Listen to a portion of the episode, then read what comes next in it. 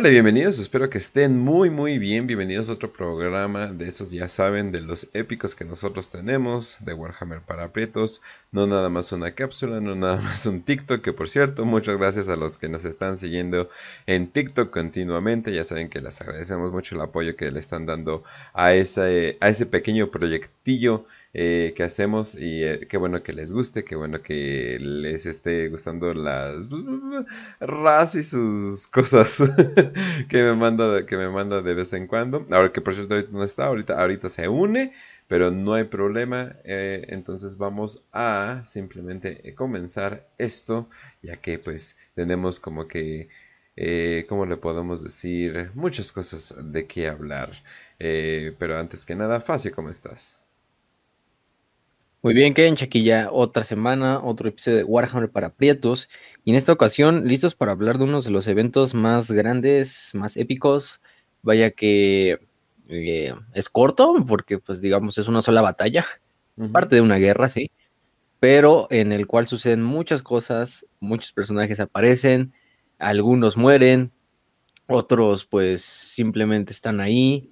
Pero aparte se va conjuntando con con otros eventos, ¿no? Como la caída de Cadia, como la Cicatrix Maledictum, etcétera, etcétera, como la campaña de Diamor.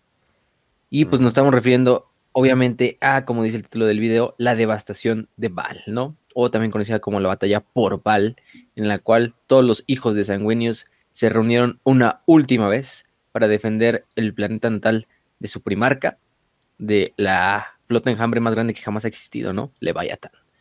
Em, con un éxito pues paupérrimo, pírrico, en parte, por la llegada de alguien muy grande y que es de color azul, y es güero, este, pero bueno, vamos a hablar más al rato de él.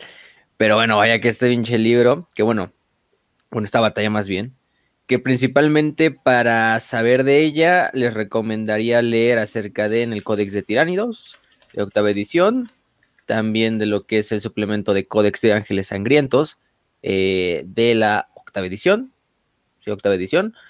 Eh, parte de la novena también tiene algo de ahí, pero más que nada la novela de la devastación de Val, así la pueden encontrar, The Devastation of Val. No sé si ya está en español, creo que sí la he visto por ahí. Yo nada más la, bueno, yo la leí en inglés, pero bueno, es una novela escrita por Goy Halley de la serie de Space Marine Conquest. Eh, ya tiene su rato, ya salió hace unos años.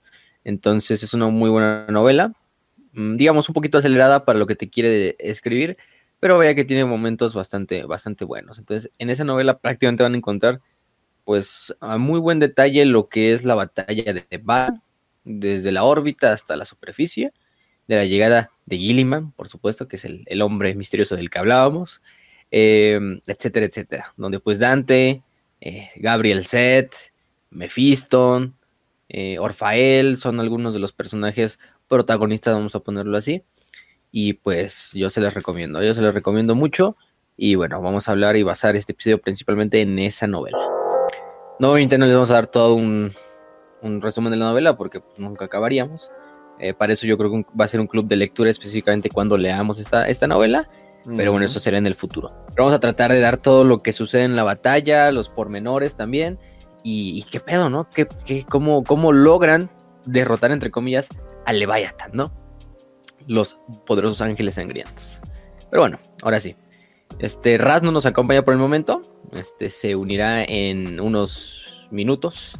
Entonces, si no lo escuchan, está ocupado esta con vez, su pues fama de TikTok. Exactamente. Ya ven que, pues ahí váyanos a seguir a TikTok. Y pues, ahí el Raz se le está rifando y se le está dando con todo. Pero bueno, antes de empezar con el episodio, antes de empezar con todo este desmadre de la batalla de Val, ¿de qué vamos a hablar, Kench? Tenemos unas ahí noticias, ¿no? O algo ahí eh, cocinándose. Eh, sí, bueno, eh, ¿quieres que empecemos con los rumores o con lo confirmado? Mm, con lo confirmado, ya luego pasamos a los rumores. Pues bueno, ya se había confirmado que van a salir, eh, bueno, que el, viejo mundo viene, que van a estar sacando más contenido para Warhammer Fantasy, pero enfocado en una tiempo mucho antes eh, del fin del fin de los tiempos de Warhammer Fantasy. Y pues ya básicamente confirmaron estos esqueletillos, los, eh, ¿cómo, lo, ¿cómo los podemos decir? Esqueletillos egipcios que no son los necrones. Los reyes funerarios. que no son los reyes funerarios. ajá, exacto, que no son eh, los eh, Necrones, los Nekeharan, eh, y pues básicamente poquitito de lore y absolutamente nada más del resto. Una que otra imagen de una... Eh, ¿Cómo le podemos decir? De, lo que podría ser próximas figuras, pero absolutamente nada más de ello. Al parecer nada más... se están tomando su tiempo, lo cual lo aprecio, definitivamente. Sí. Pues ya sabíamos que este Old War se va a llevar a cabo en lo que era de los tres imperios de Warhammer Fantasy. Es mucho antes del fin de los tiempos, incluso un chingo antes. Incluso es antes que la, invasión de, de, este Cool, creo que se llamaba el, primer elegido del caos. Eh, entonces, pues es una época pues, muy, muy, muy pasada, donde pues vamos a volver al universo de Warhammer Fantasy en esta narrativa, pues, ya tenemos confirmadas pues facciones imperiales, Kislev, bretonianas, em, algunos otros reinos humanos más del sur, como lo es los reinos fronterizos, etc. Pero pues acaban de meter otra, em, mandaron un mapita que pues pone prácticamente las tierras del sur.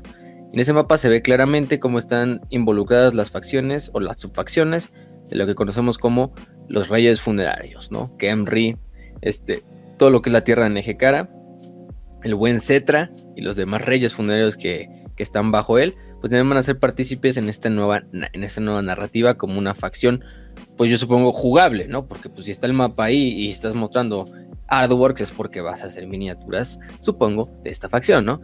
Entonces, bueno, de hecho incluso hay una imagen ahí del propio Kemri, eh, de la tierra de Kemri, de la tierra de los muertos, etcétera, etcétera, unos cuantos artworks nuevos, eh, de, la, de la guardia funeraria, de algunos constructos, de otras cosas. Simplemente nos dijeron eso, es como una entrevista de hecho con uno de los desarrolladores de Games Workshop y cómo van a estar llevando a cabo esto, ¿no? De por qué Cetra se levantó durante esta, durante esta época, qué está haciendo Cetra, etcétera, etcétera, etcétera. Pero bueno, ya tenemos entonces otra lista, otra facción confirmada para eh, lo que es Warhammer Oddworld, ¿no?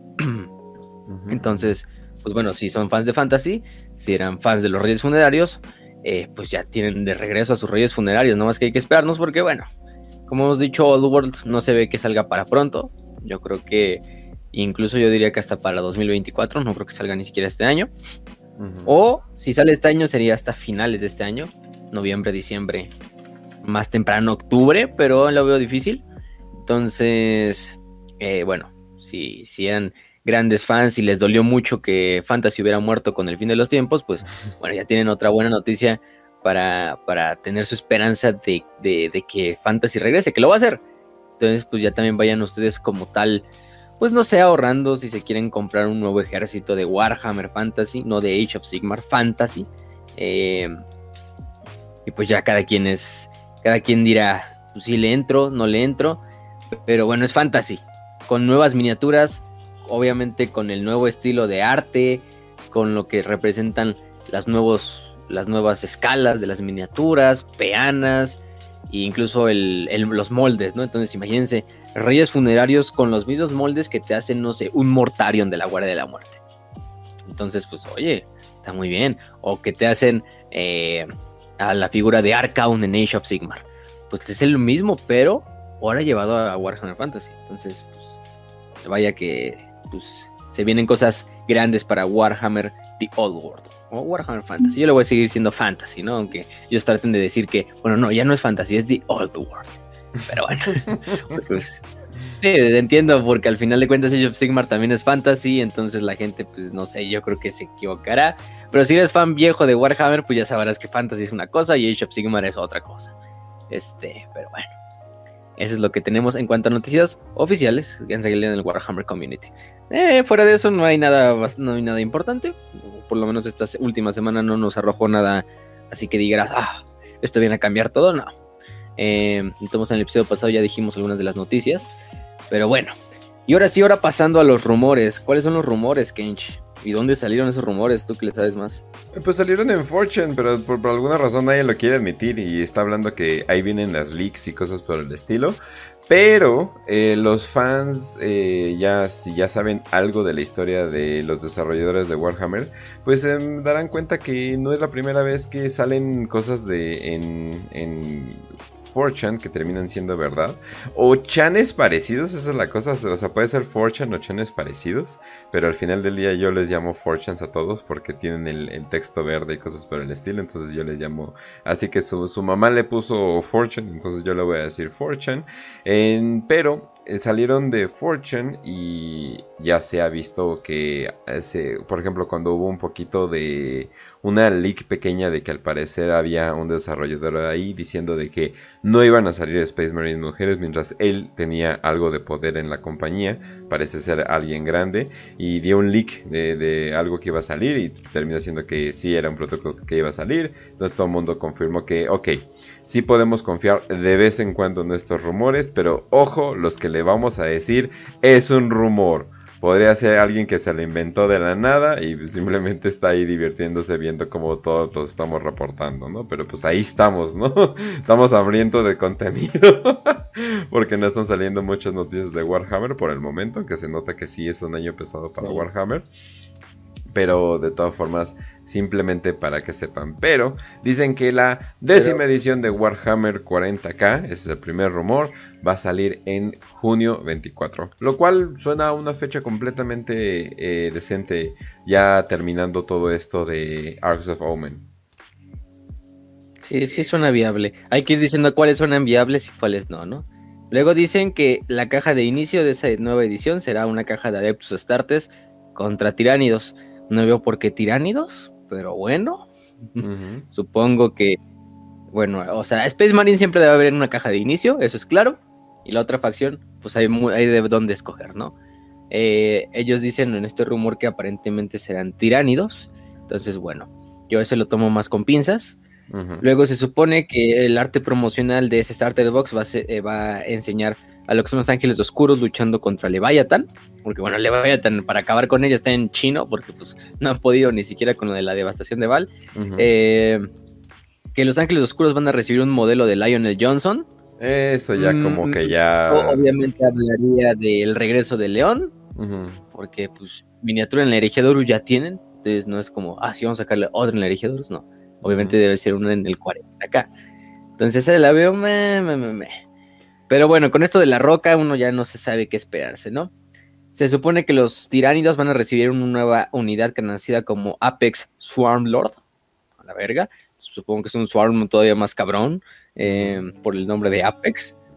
Eh, se supone que la narrativa no es como un time skip, sino que va a expandir eventos que suceden al mismo tiempo que la Cruzada Indomitus, que no, no han sido explorados del todo eh, por ejemplo, con los necrones liados por el, Rey Silente y que ha hecho el Rey Silente en, todo esto. Que pues sí, se ha mencionado mucho al Rey Silente, pero pues no sabemos ni qué putas está haciendo, ¿no? Bueno, hemos visto que está por ahí y luego hace unas madres y aparece de vez en cuando, pero así que digas, no, tiene todo un arco argumental alrededor de su, de su regreso, pues tampoco. Y que pues les gusta agarrar eso de que, oh, ahí viene un Necron poderoso, oh, revivió un Primarca, como que les gusta como que juntar todo cuando reviven un Primarca, pero lo, del, lo de que León va a regresar, eso es yo diría 95% seguro. Si me dieran dinero para apostar, si hubiera algún tipo de apuestas en Las Vegas para apostar si vuelve eh, en los próximos seis meses, yo apostaría completamente porque pues, ya están haciéndole mucho mame definitivamente. Además por el hecho de que ya confirmaron de que su cadáver está desaparecido. Entonces es como que, hmm, ok. Se supone que Arcs of Omen va a continuar de cierta manera, pero que el regreso de León va a ser como el primer nuevo paso a esa nueva narrativa que va como a atar todos los eventos. Se supone que las reglas del juego van a ser un poco resumidas, van a ser más resumidas o van a ser más fáciles de, acceder, entonces van a ser como, pues sí, resumidas, simplificadas, simplificadas es la palabra. Que la fase, la fase psíquica y la de comando serán combinadas de cierta manera, no sabemos cómo. Eh, Algunas otras, pues, van más alrededor de las reglas. Yo no creo que sea de toda la pena mencionar. El juego está como en esta décima edición indicado a ser más, más rápido, con unidades más pequeñas y énfasis más grande en el terreno. Aparte de eso, yo incluir una caja de puro terreno nuevo para juegos de pequeña, mediana y larga escala. Eh, y aparte que las, las, reglas van a tener dos variantes, narrativas y competitivas. Bueno, en teoría ya existía, no, no sé por qué lo ponen como un rumor, pero bueno. Este, hay un códex que se supone rumores de nuevos códex para nuevas facciones. Pues hay dos que enumera este, esta lista de rumores, que es uno para el, el Dark Mechanicum, una nueva facción del caos, pues, y uno para una nueva especie Seno, una nueva facción Seno. Entonces ahí entra lo de que hablábamos el episodio pasado de esos rumores acerca de los Skavens y su puta madre, que bueno, cada quien si los quiere creer está bien, pero bueno, lo que dice este, este, este hilo es que aparentemente van a traer nuevo códex para, la para el Dark Mechanicum y para una nueva especie Senos, una nueva raza Senos. Eh, se supone que va a salir una segunda ronda de miniaturas para los Botán, además de un códex actualizado, más o menos en septiembre, que bueno, eso es bastante esperable, o sea, es decir, yo creo que el 100% obviamente tiene que salir. Em, y que se supone que ya la forma de que los Space Marines reciban un códex propio, es decir, como los suplementos de códex de Templarios Negros, eh, Ángeles Sangrientos, eh, Deadwatch, etcétera, va a ser completamente diferente, que se explicará en una White Dwarf más o menos en mayo. Eh, y en el Warhammer ¿Tú qué crees que sea eso? No lo sé. Pues no, no, no, la verdad no, no le encuentro forma. O sea, un nuevo tipo de códex para Space Marines. Supongo que a lo mejor lo que van a hacer es que ya no es necesario comprar el códex de Space Marines para luego comprar el códex de suplemento. O no sé, y ya como que solo con el códex de, no sé, Templarios Negros puedas jugar directamente. Mira, eso de que ya no tienes que comprar el códex. De códex de templarios. Eso de que ya no tienes que comprar el códex y todo va a ser en digital, eso es algo que ya está haciendo este año también eh, Dungeons and Dragons. De hecho, se están mamando Dungeons and Dragons. Quieren que contrates un servicio para tener un Dungeon Master eh, de inteligencia artificial. Y al parecer quieren que esa sea la manera en que se juegue, ¿no? Entonces tú dices, y además te quieren rentar una renta mensual, ¿no? Y nos quejamos de. y nos quejamos de, Games Workshop, ¿verdad? Pero bueno. Eh, no, la cosa es de que. Pero yo digo que como va el universo, como va todo eso, como va quién sabe qué y aprovechando de que ya es digital, yo digo que vas a poder combinar eh, dos capítulos, eh, o legiones, como le quieran llamar, no, bueno, capítulos. Y digo que vas a poder combinar dos y vas a hacer como... Pues, de, porque como está la situación ahorita. Yo digo que eso es un... Bueno, eso es ahora sí headcanon mío de que eso podría pasar. Pero también el hecho de que no vas a necesitar códex y todo se va a actualizar. Si hay buffs y cosas por o nerfs o cosas por el estilo, yo digo que también van a venir más rápido. Eh, también por el aprovechando de que es digital. Pero ese está interesante, ese está muy interesante. Quién sabe, pero pues ahí dicen en el hilo que va a pasar eso. A final de cuentas, no sabemos ni cómo, ni cuándo, ni por qué pero simplemente se dice que hay una nueva modalidad de códex para los capítulos de Space Marines. Solo se menciona para los Space Marines, no para otras facciones. Que bueno, es quien más lo necesita, digamos, o quien más tiene esta variedad, pues. Eh, sí, aunque las demás facciones tengan sus subfacciones, pues tampoco es como que las subfacciones cambien mucho el estilo de juego con, eh, a comparación de los Marines. Los Marines ya son como facciones cada una, entonces, bueno. Y aparte un nuevo range, un nuevo tipo de pinturas que van a venir a sustituir a las pinturas de textura y algunas technicals y van a ser parecidas a las contrast. Eh, no se explica muy bien cómo. Eh, bueno, no se explica para nada cómo. Eh, hechas incluso para principiantes. Bueno, al final de cuentas las contras son para principiantes, para evitarte hacer todo lo que sombras y, y resaltados y todo, etcétera. En bueno, y esto va a ser hecho en colaboración con Screen Products Limited. Ya sabe quién vergas en ellos, pero este, ahora sí que yo desconozco ese, desmadre. Pero bueno, supongo que tienen algo importante ellos que, que, ver. Pero eh, eso en cuanto a básicamente este desmadre. Eh, ¿Qué más? Pues sí, sería todo en cuanto a los rumores. Es la lista que se nos puso en, en, en 4chan.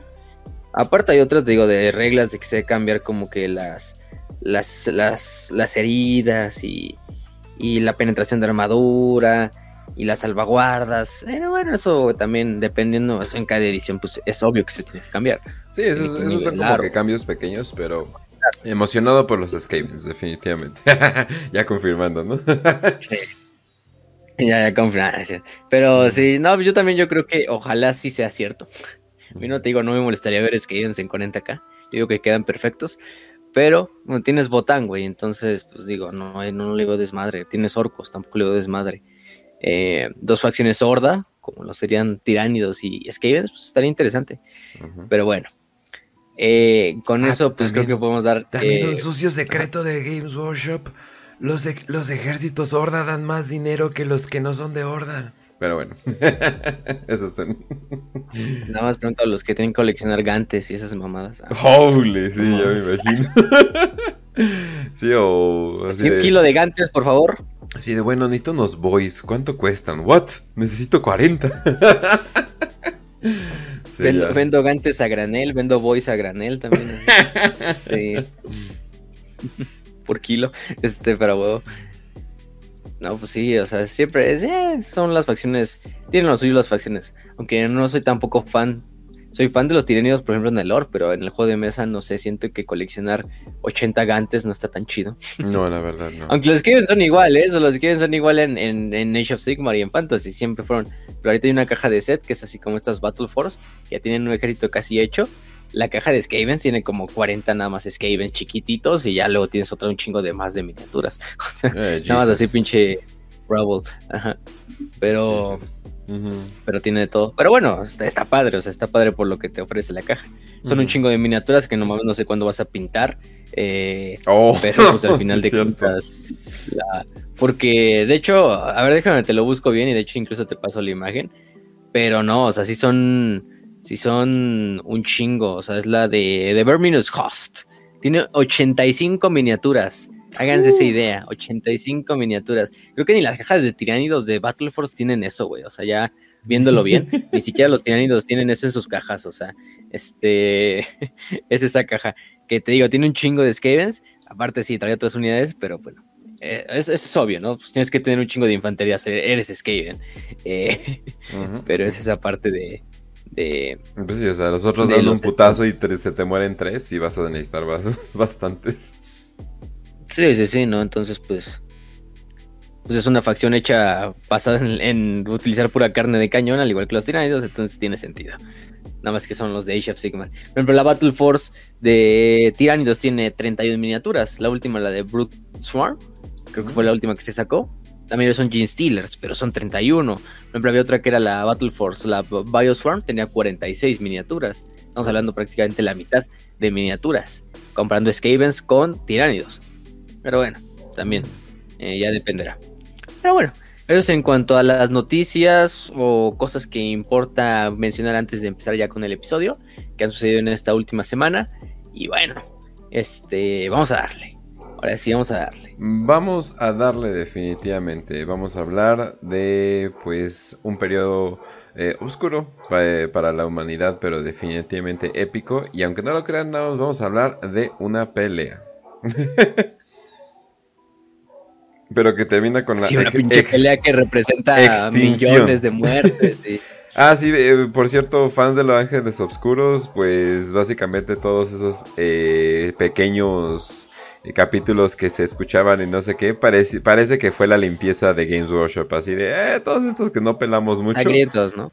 Ajá. Ah, perdón, sí, Ángeles Sangrientos. Eh, sí, como que fue la limpieza, así de que hay muchos de estos, mejor vamos a encargarnos de esto. Sí, no, no vaya que, que hay, uno, hay unos cuantos, bueno, yo diría que casi la mitad de los capítulos que representan en la batalla fueron destruidos o aniquilados hasta el punto de ya que para reconstruirlos está, está muy cabrón. Pero bueno, entonces la devastación de Val, también conocida como la batalla de Val, es parte de la tercera guerra tiránica o tiránida. Y bueno, eh, fue un periodo devastador que sucedió entre el 990, bueno, más o menos en el 999 del 1941. Fue hasta cierto punto una batalla breve.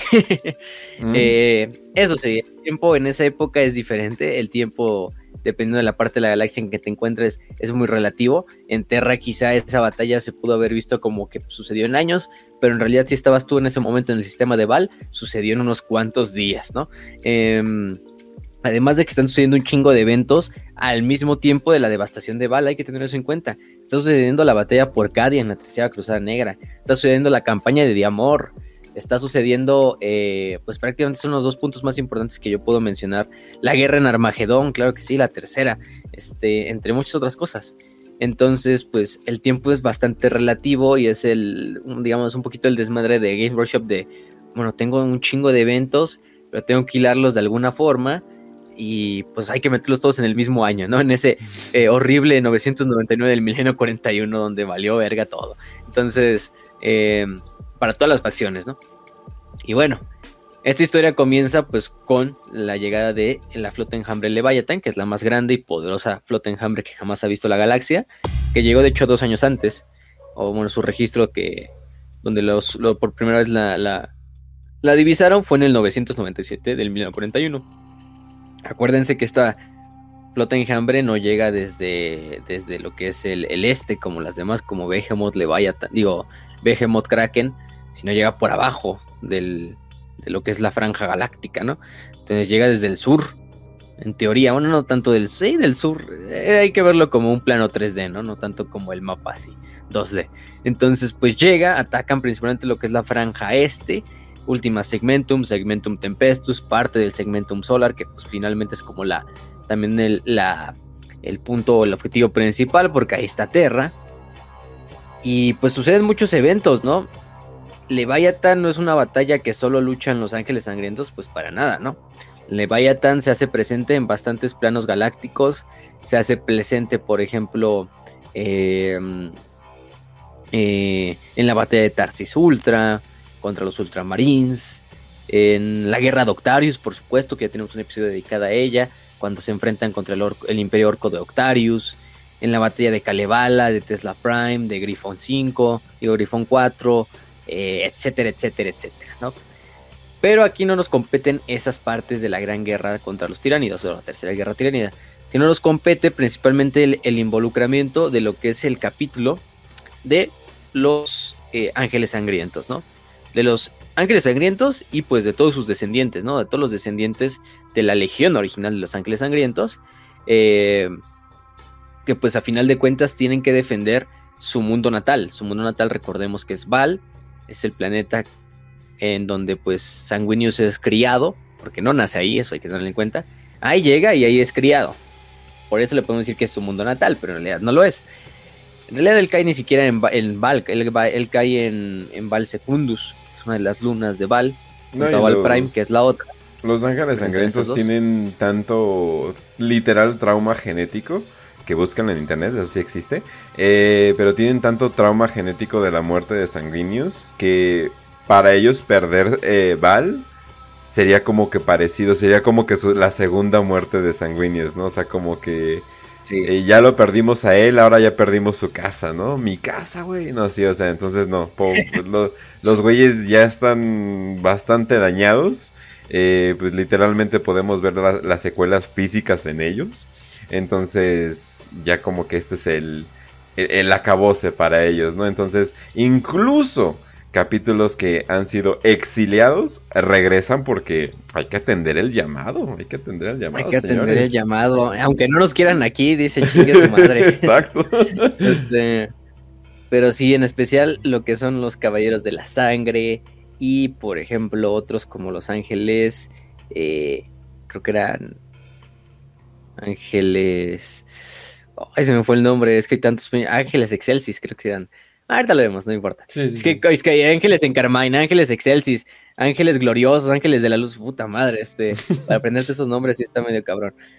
Pero no, no, no pasa nada. El chiste es que, pues, obviamente, Leviathan se está guiando hacia, hacia lo que es, hacia lo que es, pues, principalmente, eh, la cicatriz roja, ¿no? ¿Qué es la cicatriz roja? Ustedes dirán, ah, bueno, ¿qué verga es eso, no? Bueno, la cicatriz roja, o sí, la cicatriz roja le podemos nombrar, es una zona galáctica. Que pues en la cual de hecho Val es uno de los sistemas que la compone. Pero esta zona tiene una peculiaridad, esta zona galáctica tiene una peculiaridad. Y es que aparentemente el nombre de Roja eh, no es solo en vano. Supone que muchos tipos de, radiación, de, cosas de ese estilo, pues permea sobre la. sobre toda esta. sobre toda esta zona. Entonces. Por lo general los mundos que se encuentran dentro de estos. de este. de esto. Bueno, voy a ponerlo como sector. Porque es eso al final de cuentas es un, sector. Em, están totalmente irradiados, son planetas bastante hostiles para la vida, eh, infértiles. Hay una que otra, hay joyita que digamos eh, se, se, rescata, pero digamos, o sea, el, está jodido el pinche sistema, ¿no? Em, o todo, todo este sector. Entonces, pues dentro de esta misma parte, que es esta cicatriz roja, eh, aparte de, también se llama roja porque hay bastantes estrellas enanas rojas y, todas estas estrellas de este tipo que le dan este aspecto como color rojizo, ¿no? O sea, nebuloso y todo este desmadre. Eh, por eso le, por eso y ese color como de sangre. Casualidad que termina Bala ahí, ¿no? Y que, y que San termina ahí. Este, bueno, pues, quizá no es tanto casualidad, ¿no? Pero eh, esta zona tiene muchas subregiones tiene, por ejemplo, lo que es el sistema de Val, que es el más importante porque pues, ahí se encuentra Val y otros planetas. Eh, también se encuentra, por ejemplo, lo que es el sistema Gamma 4, Gracin Fontus, el sistema de Vitria, eh, que por ejemplo Vitria, si algunos recordarán, este... Creo que de ahí proceden los dragones vitrianos, si no mal, si no mal recuerdo. Es un regimiento de la Guardia Imperial. Eh, entre otros. Cabe recalcar aquí uno, que es el sistema de Cryptus sistema de Cryptus, que es un sistema eh, vecino prácticamente a lo que es Val, sirve como un escudo, de hecho por eso se llama el escudo de Cryptus, eh, que actúa como una primera línea de defensa en el caso de que haya una invasión hacia, este sector, hacia esta zona de la cicatriz roja. Obviamente Val es el planeta, pues por mucho más importante porque es el planeta eh, capitular de los ángeles sangrientos. Pero Cryptus, que está, digamos, un poquito antes, sirve como esta zona que también es de avanzadilla, donde obviamente los ángeles, ángeles sangrientos la tienen muy bien fortificada, junto a la Guardia Imperial y la Armada Imperial. Y de hecho, un, evento anterior a lo que es el, la propia campaña de Val o la devastación de Val, es la famosa campaña de Cryptus. Que bueno, por el nombre lo indica, sucede en el sistema de Cryptus. Obviamente, a los ángeles sangrientos les llegan noticias de, bueno, Leviathan se, este, se acerca hacia lo que es Val. Entonces, obviamente que Cryptus debe de sobrevivir o mínimo detener el avance hasta que Val pueda ser reforzado, eh, este, reconstruido, lo que tú quieras, ¿no? Entonces, pues es un plan en el cual, bueno, primero que nada es defenderlo con las propias defensas innatas del, escudo criptano, que es la, zona. Y una vez que eso falla, porque ya la noticia de Los Ángeles Sangrientos tarde temprano de que pues ese primer escudo falla, lo que hace Dante, que es el famoso señor del capítulo de Los Ángeles, de los ángeles Sangrientos, que es el Astartes en activo más longevo que existe, que no sea un Dreadnought, leal también. Eh, pues pone una serie de mecanismos. Por favor. hablando de hablando de muertos, este, como Dante, ah, eh, aquí está Raz. Raz, ¿cómo estás?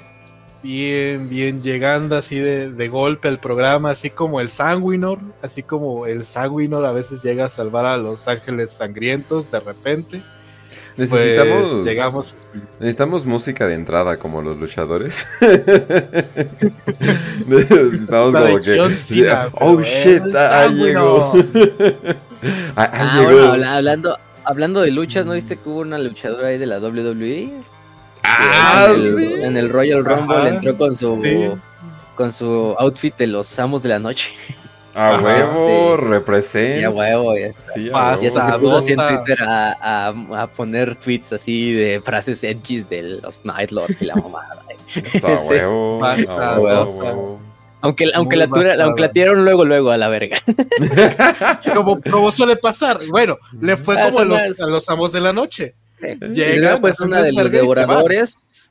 Yo creo que no, no pasaba eso, pero, Ajá. pero bueno. Sí, sí, sí, ahí estuvo ahí la imagen en Twitter. ahí- ahorita, ahorita si quieren se las paso igual. Pero, pero sí, vaya que, que, que deberíamos tener nuestras músicas de luchadores cada vez que se introduzca uno, ¿no? De los, de los hosts. Y ahí, Sí. ahí, ahí luego pondremos eso en, en cuenta. Muy bien. A huevo. Pero siguiendo con esta parte de lo que es la batalla por. Ah, bueno, es, este, de hecho, Shaina Basler es la, la luchadora, ya aquí acordando. Eh, Ya, ya, ya. Le paso una imagen al Kench también para que ahí la ponga. Eh, pero fíjate, entonces, pues tenemos a Cryptus. El que diga Donde, que no pues, es Joto, obviamente- por cierto, ¿eh? El que diga que no es Joto. se aguanta un. Ah, ¿Cómo chingados? No, es luchadora, no mames, güey. Le puedes hacer movimientos y ni, Sí. ni, ni, ni, ni- Aguanta, aguanta. Ni dice nada, ¿no? Sí, a huevo, a huevo. Pero bueno. Exactamente. Este, ya nada más cuando luego le pedimos nuestro que se vaya de, de Dante, vestido de Dante, a una de las pinches luchas. Y Ándale. pedos, ¿eh? Si hubiera Pedos. llegado como el Sanguine Organa o Santa Celestín gana, pero pues Ah, se puso de amo de la noche, güey. Sí, también, también. No le podemos pedir mucho. Sí, pues sí. Perdimos en la derrota, digo, ganamos en la derrota, como diría, este, Ganamos en la derrota, como diría el, ¿cómo se llama? El Talos. Ah. Pero bueno. obviamente. Entonces, bueno, lo que hace Dante es enviar un, un grupo de, pues, de, del Ángeles Sangrientos, principalmente lo que es la primera y segunda compañía, eh, liderada por el, este, por el capitán Donato Salfael. Él personalmente también acude. Aparte también van fuerzas de los desgarradores de carne, liderados por el buen Gabriel Set, también un legendario ahí entre los hijos de Ajá. Sanguinius. Que no es un ángel sangriento, Un pero literal es un psicópata. desgarrador de carne. Es, es tan ángel sangriento que otros ángeles sangrientos lo odian, güey. Sí. Así A veces así infundado. A veces así de, me odian, pero no me conocen. Este, este, soy un buen tipo. ¿No? Como ahorita vamos a ver Ajá. los caballeros de la sangre, que esos güeyes son los hijos de su puta madre. Todavía los, todavía los estos, los desgarradores de carnes, porque pues su genética está más perturbada que las de otros de sus hermanos. Pero bueno, entonces lo que hace es llevar a cabo esta Task Force, esta Strike Force para llevar a la primera y segunda compañía. Ahí va por ahí el hermano Corbulo, que algunos lo recordarán como el, el, sanguin- el alto sacerdote sanguinario de los, de los ángeles sangrientos. Ya les dije, va propiamente este, liderando la eh, Dante. Eh, Mephiston también va por ahí, otro de los pinches legendarios. Pues vaya, vaya qué grupo de nombres, ¿no? Este, y van hacia lo que es este, hacia Cryptus. ¿Para qué? Obviamente ellos saben que en Cryptus no van a detener a Leviathan para nada, ¿no? O sea, con dos compañías, con un grupo de, de desgarradores, con unos cuantos millones de guardias imperiales, pues no, no va a pasar eso, güey. Porque si aparte llevan Ordo Tempestus, hermanas de batalla, etcétera, etcétera. Pero pues no, o sea, el punto de ahí es detener, destruir lo, lo que son los, los hilos más pequeños de, de Leviathan o los que están más adelantados, darle tiempo a Val para que Val se refuerce eh, y que también lleguen los demás capítulos hijos de, de los ángeles sangrientos a reforzar a, a lo que es este Val. Y de esta manera a ver pues qué se puede, ¿no? Al final contra un enemigo como lo es Leviathan, a lo único que te puedes atener es alentarlo, ¿no? Porque pues el tamaño de esa madre es inconmensurable, ¿no? Hablamos de trillones, de bioorganismos, de naves, de todo tipo de seres creados por la mente enjambre, grandes, pequeños, colosales, del tamaño de naves o hasta del tamaño de microorganismos, ¿no? Entonces, pues obviamente no puedes luchar contra algo así de ese tipo en un combate abierto, menos en el espacio y menos en un sistema tan disperso, ¿no? Como los Cryptos. Entonces lo que tienen que hacer es esta parte, ¿no? Aparte, en, por ejemplo, en Asphodex, que es uno de los planetas, el general Mylon Dorst de la Guardia Imperial lidera lo que es una defensa bastante épica que les niega a los tiranidos llegar hacia lo que son eh, las partes, eh, bueno, al terreno en, en Asphodex.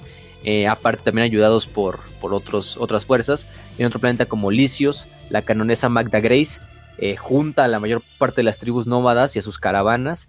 Este eh, para defender lo que es el planeta con relativo éxito, o por lo menos recordémonos tampoco, esos, tienen éxito en parte porque Leviathan o esas partes que atacan, que atacan esos planetas de Leviathan son pedacitos pequeños de Leviathan, nada más, este, aparte, ¿no?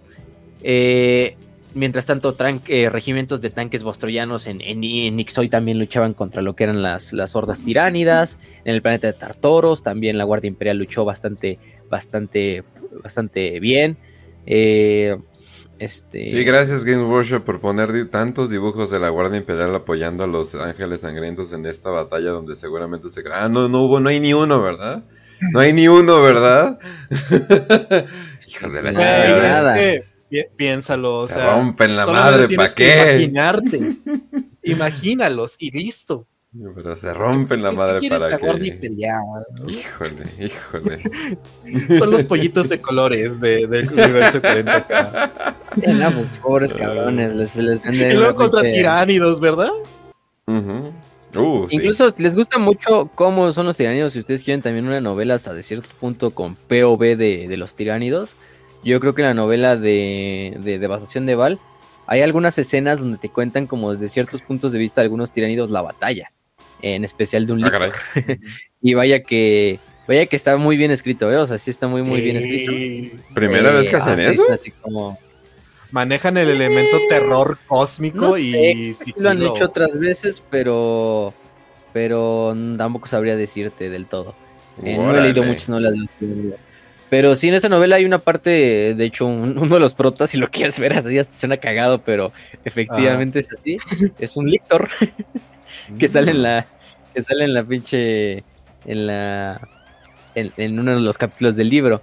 Y tanto no es un protagonista, es un recurso ahí que utilizan para darte cuenta cómo los tiranos logran infiltrarse a lo que es el Arx Angelicum eh, desde afuera, pero está muy bien hecho y te dicen así de cómo actúan los tiranidos y también describen muy bien cómo las formas de vida tiránidos se adaptan para cualquier cosa que te puedes imaginar.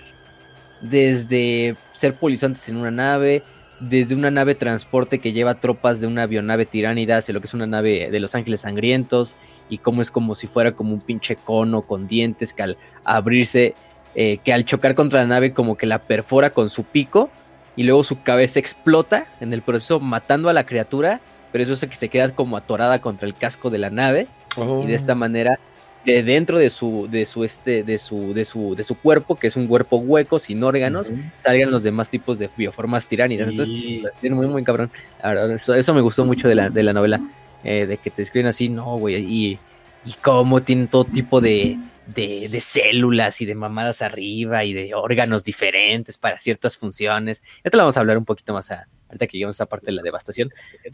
Pero eh, lo cagado de esta batalla de, de, de, Cryptus o de esta campaña de Cryptus es que, bueno, tienen al principio estas victorias eh, eh, tempranas que pues al final de cuentas es una falsa esperanza cuando se dan cuenta de lo del, en realidad del tamaño de la de la de la flota enjambre y de la y de la capacidad de, adaptación de la de la mente enjambre que pues hace que prácticamente la mayoría de estas defensas pues terminen siendo destruidas para siempre, ¿no? Eh, o sea, en Asphodex terminan siendo destruidas las defensas del general Drost, en Licios Magda Grace hace una defensa inspiratoria, pero con un last stand donde finalmente ella y todas las hermanas de batalla mueren, etcétera, etcétera, ¿no? Eh, Dante también lleva a cabo otras batallas, por ejemplo, en Fodia y en el puerto Helox en, en también, sin mucho éxito. En Licios los desgarradores de carne sufren bastante los efectos de la, de la rabia negra, pero tienen éxito en defender esa parte del planeta que ellos estaban eh, apostados. Pero lo curioso es que en Asphodex, quien terminaría salvando el día, no serían ni Dante, ni sus fuerzas, ni cualquier otra fuerza imperial, sino otra fuerza seno, una tercera fuerza seno que se involucraría en la, en la campaña. Cuando las legiones necrones de la dinastía Mefrit eh, que son despertados por el buen Anrakir, el viajero, que Anrakir el viajero es un, un, personaje ahí bastante épico de los, de los Necrones, es un overlord que gobernaba sobre el mundo de Pirria. Eh, es lo que el güey pues se la pasa como vagabundo ahí reuniendo dinastías y luchando con ellas y llevando sus pinches legiones de lado a lado, ¿no? Este es un avatar así como de nobleza que va ayudando a todos y la verga, ¿no? Entonces Anrakir por ahí mete sus manos y despierta lo que es la dinastía Mefrit, eh, liderada por el Overlord Zaratusa, eh, es otro de los que ya hemos hablado por ahí. Bueno, lo hemos mencionado en un otro que otro episodio en los Necrones en especial. Y lo cagado es que Anrakir lidera una alianza, o no, hace una alianza con los Ángeles Sangrientos. este... Oigan, miren, e, la alianza es básicamente esto. Ok, yo sé que ustedes nos quieren matar y yo los quiero matar a ustedes. Pero si estos güeyes llegan, no hay planeta y no hay nada de biomasa. Tú te jodes, yo me jodo. ¿Qué te parece si unimos fuerzas por el momento y luego nos partimos la madre? Pero ahorita. Lo, dices, como si no todas las alianzas sean básicamente eso. sí. sí. Obviamente los necrones saben que pues tiránidos aquí en su en su backyard no, no, no son aceptables, entonces pues a, la verga. Y han requieres hasta cierto punto los necrones más más güeyes más cuerdos, más diplomáticos con los que te puedes encontrar, a diferencia no sé de Imotec, por ejemplo. este no, Arrakis es un güey que dice, bueno, a todos. No mames, hay que, hay que, hay que, hay que esperarnos, güey. Hay que. Sí, nos cagamos, obviamente somos enemigos a muerte, pero güey, ahí están los tiránidos, güey. Vamos por esos cabrones. Y Arrakis hace una alianza con Dante, y con estas dos facciones se unen para llevar a cabo un acto de exterminato totalmente desesperado, donde terminan eh, eh, destruyendo a, a, gran parte de la flota enjambre Leviathan o de ese primer bracito de la flota enjambre Leviathan. De hecho, ahí en la imagen van a estar viendo también imágenes de Anrakir que lo pueden de, encontrar por su clásico como glow de color azul y su esta como guadaña de fase bien mamona. Ella está liderando de hecho fuerzas de la dinastía Mefrit, porque esos necrones que traen como ese glow naranja son de la dinastía Mefrit, no son de, su, de sus propias fuerzas. Es el color como específico de la dinastía Mefrit, el naranja. Entonces, de hecho, ni siquiera son sus tropas, pero él las está liderando ahí contra ese pinche Swarmlord ahí que está enfrente de ellos, ¿no? Eh, para que vean el arranque no le huye a los putazos. Y obtienen esto activando una arma necrontil conocida como el Magnovitrium, eh, o también conocido como el Starflame para los necrones. Eh, eso hace que literalmente calienten el núcleo de una gigante de gas llamada Eros. Con esto hace que pues prácticamente eh, explote la pinche, la gigante de, de, gas. Y esto prácticamente destruye la mayor parte de la flota enjambre Leviathan que estaba cerca.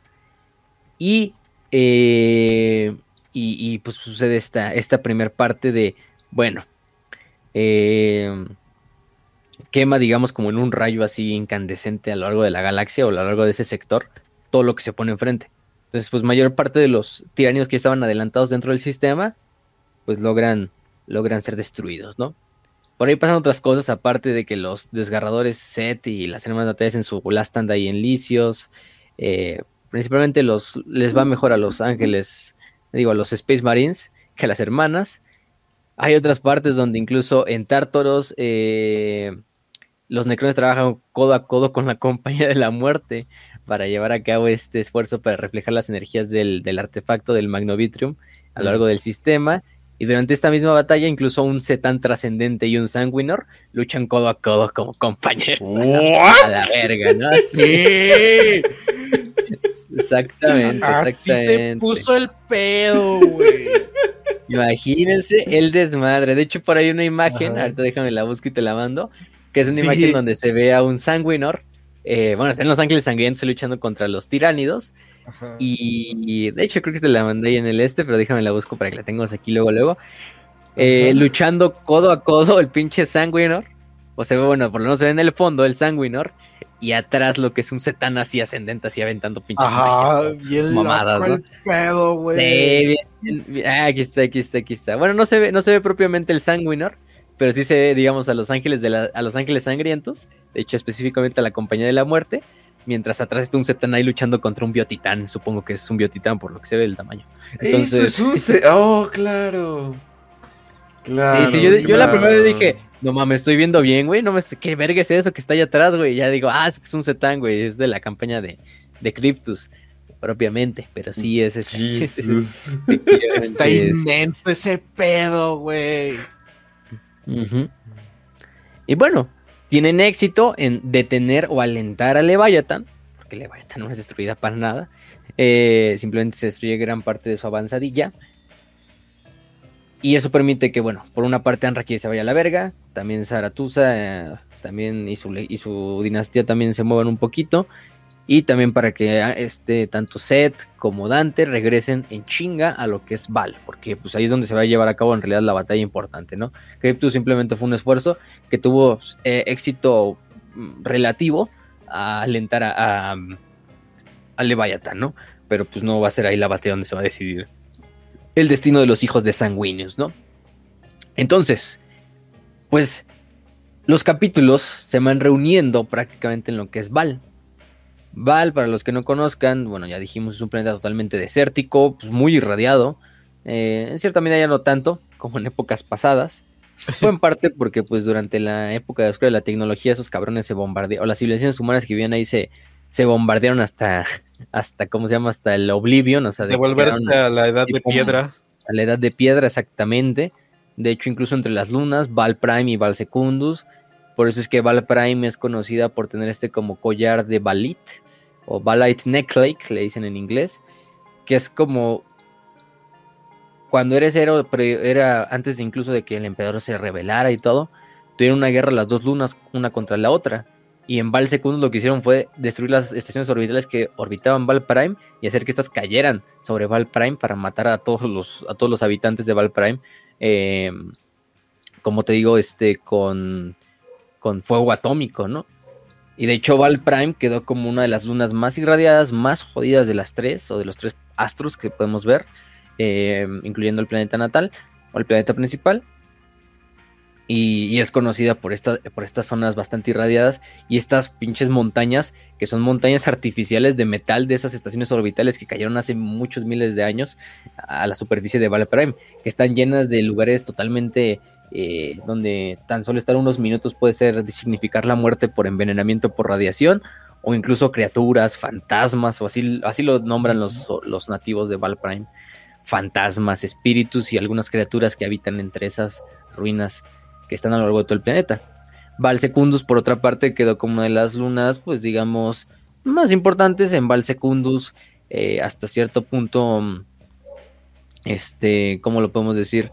Eh, mantiene, mantiene una industria importante, de hecho, em, es principal, digamos, como tal, es lo más, yo creo que lo que podemos hablar de, de, de, de Valsecundus, y bueno, de hecho en Valsecundus se encuentra lo que es donde el lugar conocido como la caída del ángel, que es donde por primera vez, o donde cae Sanguinius, em, como tal, y es recuperado y ya después de unificar las tribus de Val Secundus, unifica las de Prime y las de Primus y las del propio Val y se vuelve el líder de todos estos planetas, ¿no? Entonces, Secundus tiene un, por lo menos un, un significado simbólico, creo que más importante incluso que Primus, por esa parte de, bueno, es que el ángel cayó ahí, ¿no? Es como, digamos, el lugar donde, el lugar que lo vio nacer al ángel, ¿no? Entonces es un punto muy importante, incluso más que Val, ¿no? Eh, bueno, no, más que Val no, pero. Pues es simbólico. Sí, sí, es, bastante simbólico para los ángeles sangrientos. Entonces, Val, pues, es un lugar donde se encuentran bastantes, bastantes lugares.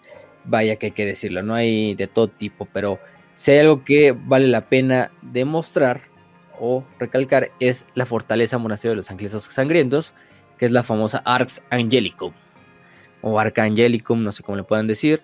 También que es pues eh, que fue construida dentro de la, durante la Gran Cruzada por el mismo Sanguinius y bueno, su legión, y que bueno, de hecho está hecha para hospedar a toda una legión. Estamos hablando mínimo más de 10.000 astartes. Entonces, cuando lo que pasa es que después de que después de la segunda fundación y que los propios este, ángeles sangrientos son reformados en un capítulo, obviamente ya, no necesitas tanto espacio porque ya no estás hospedando una legión, estás hospedando solo a mil astartes, ¿no? Eh, eh, más servidores y unas cuantas cosas ahí, pero solo son mil. Entonces, obviamente, lo que grandes partes de la fortaleza se abandonan, se dejan en desuso, a lo mejor se, sellan o se recondicionan para, que sean más pequeñas. Y esto permite que, bueno, los ángeles sangrientos ahí, ahí perduran pues hasta el, hasta el día de hoy. Pero cuando se viene lo de Leviathan, obviamente lo que hace Dante es hacer un llamado a todos los hijos de sanguíneos, es decir, a todos los capítulos sucesores de los ángeles sangrientos, durante las próximas, que después de la segunda fundación fueron creándose con el tiempo, ¿no? Entonces, pues cada capítulo Astartes fue respondiendo la llamada en grados variables. De hecho, bueno, la mayor parte, digamos, la respondió completamente y sin dudar.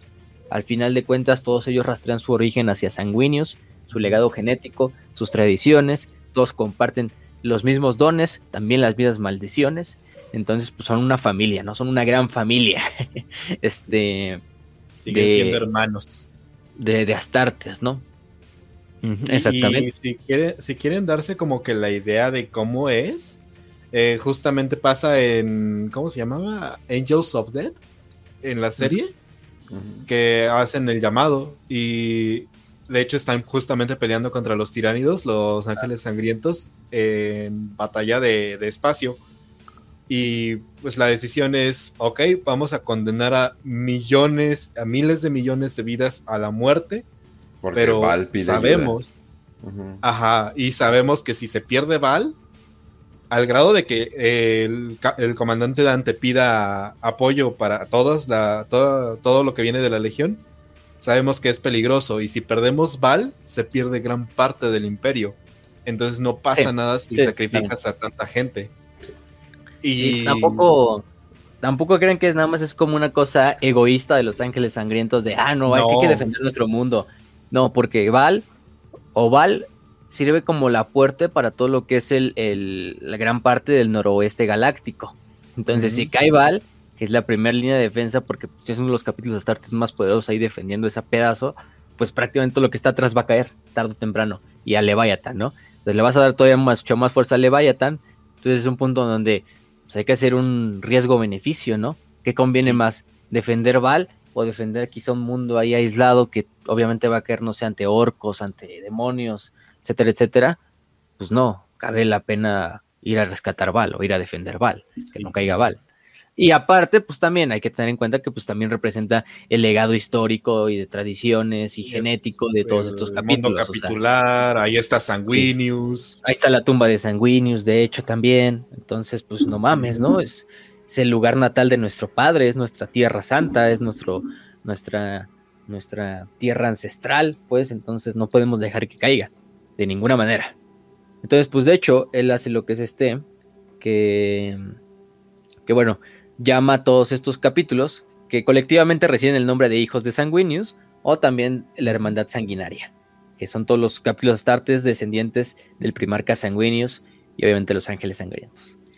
Y bueno, para simplemente decir los que participaron, este, que fueron todos estos, de hecho aquí tengo la lista, son los ángeles en Carmina, los ángeles excelsis, los ángeles gloriosos, los ángeles de la luz, los ángeles penitentes, los ángeles sanguíneos, los ángeles vermilion, los bebedores de sangre, las espadas de sangre, las alas de sangre, los hermanos de Harad, la sangre eh, quemante, o hirviente más bien, las espadas carminas, la charnel guard, los desgarradores de, carne, los comedores de carne, los hijos dorados, los caballeros de la sangre, que se tenganlo en cuenta porque ese es bastante, bastante importante para ciertas cosas que van a venir en el futuro. Eh, las alas rojas, la hermandad del sable y la hueste sanguinaria. Ah, Esas son todos los capítulos astartes que pues eh, respondieron a la llamada, ¿no? Este, también hay que tener también en cuenta ahorita los ángeles vermilion, ahorita vamos a explicar por qué.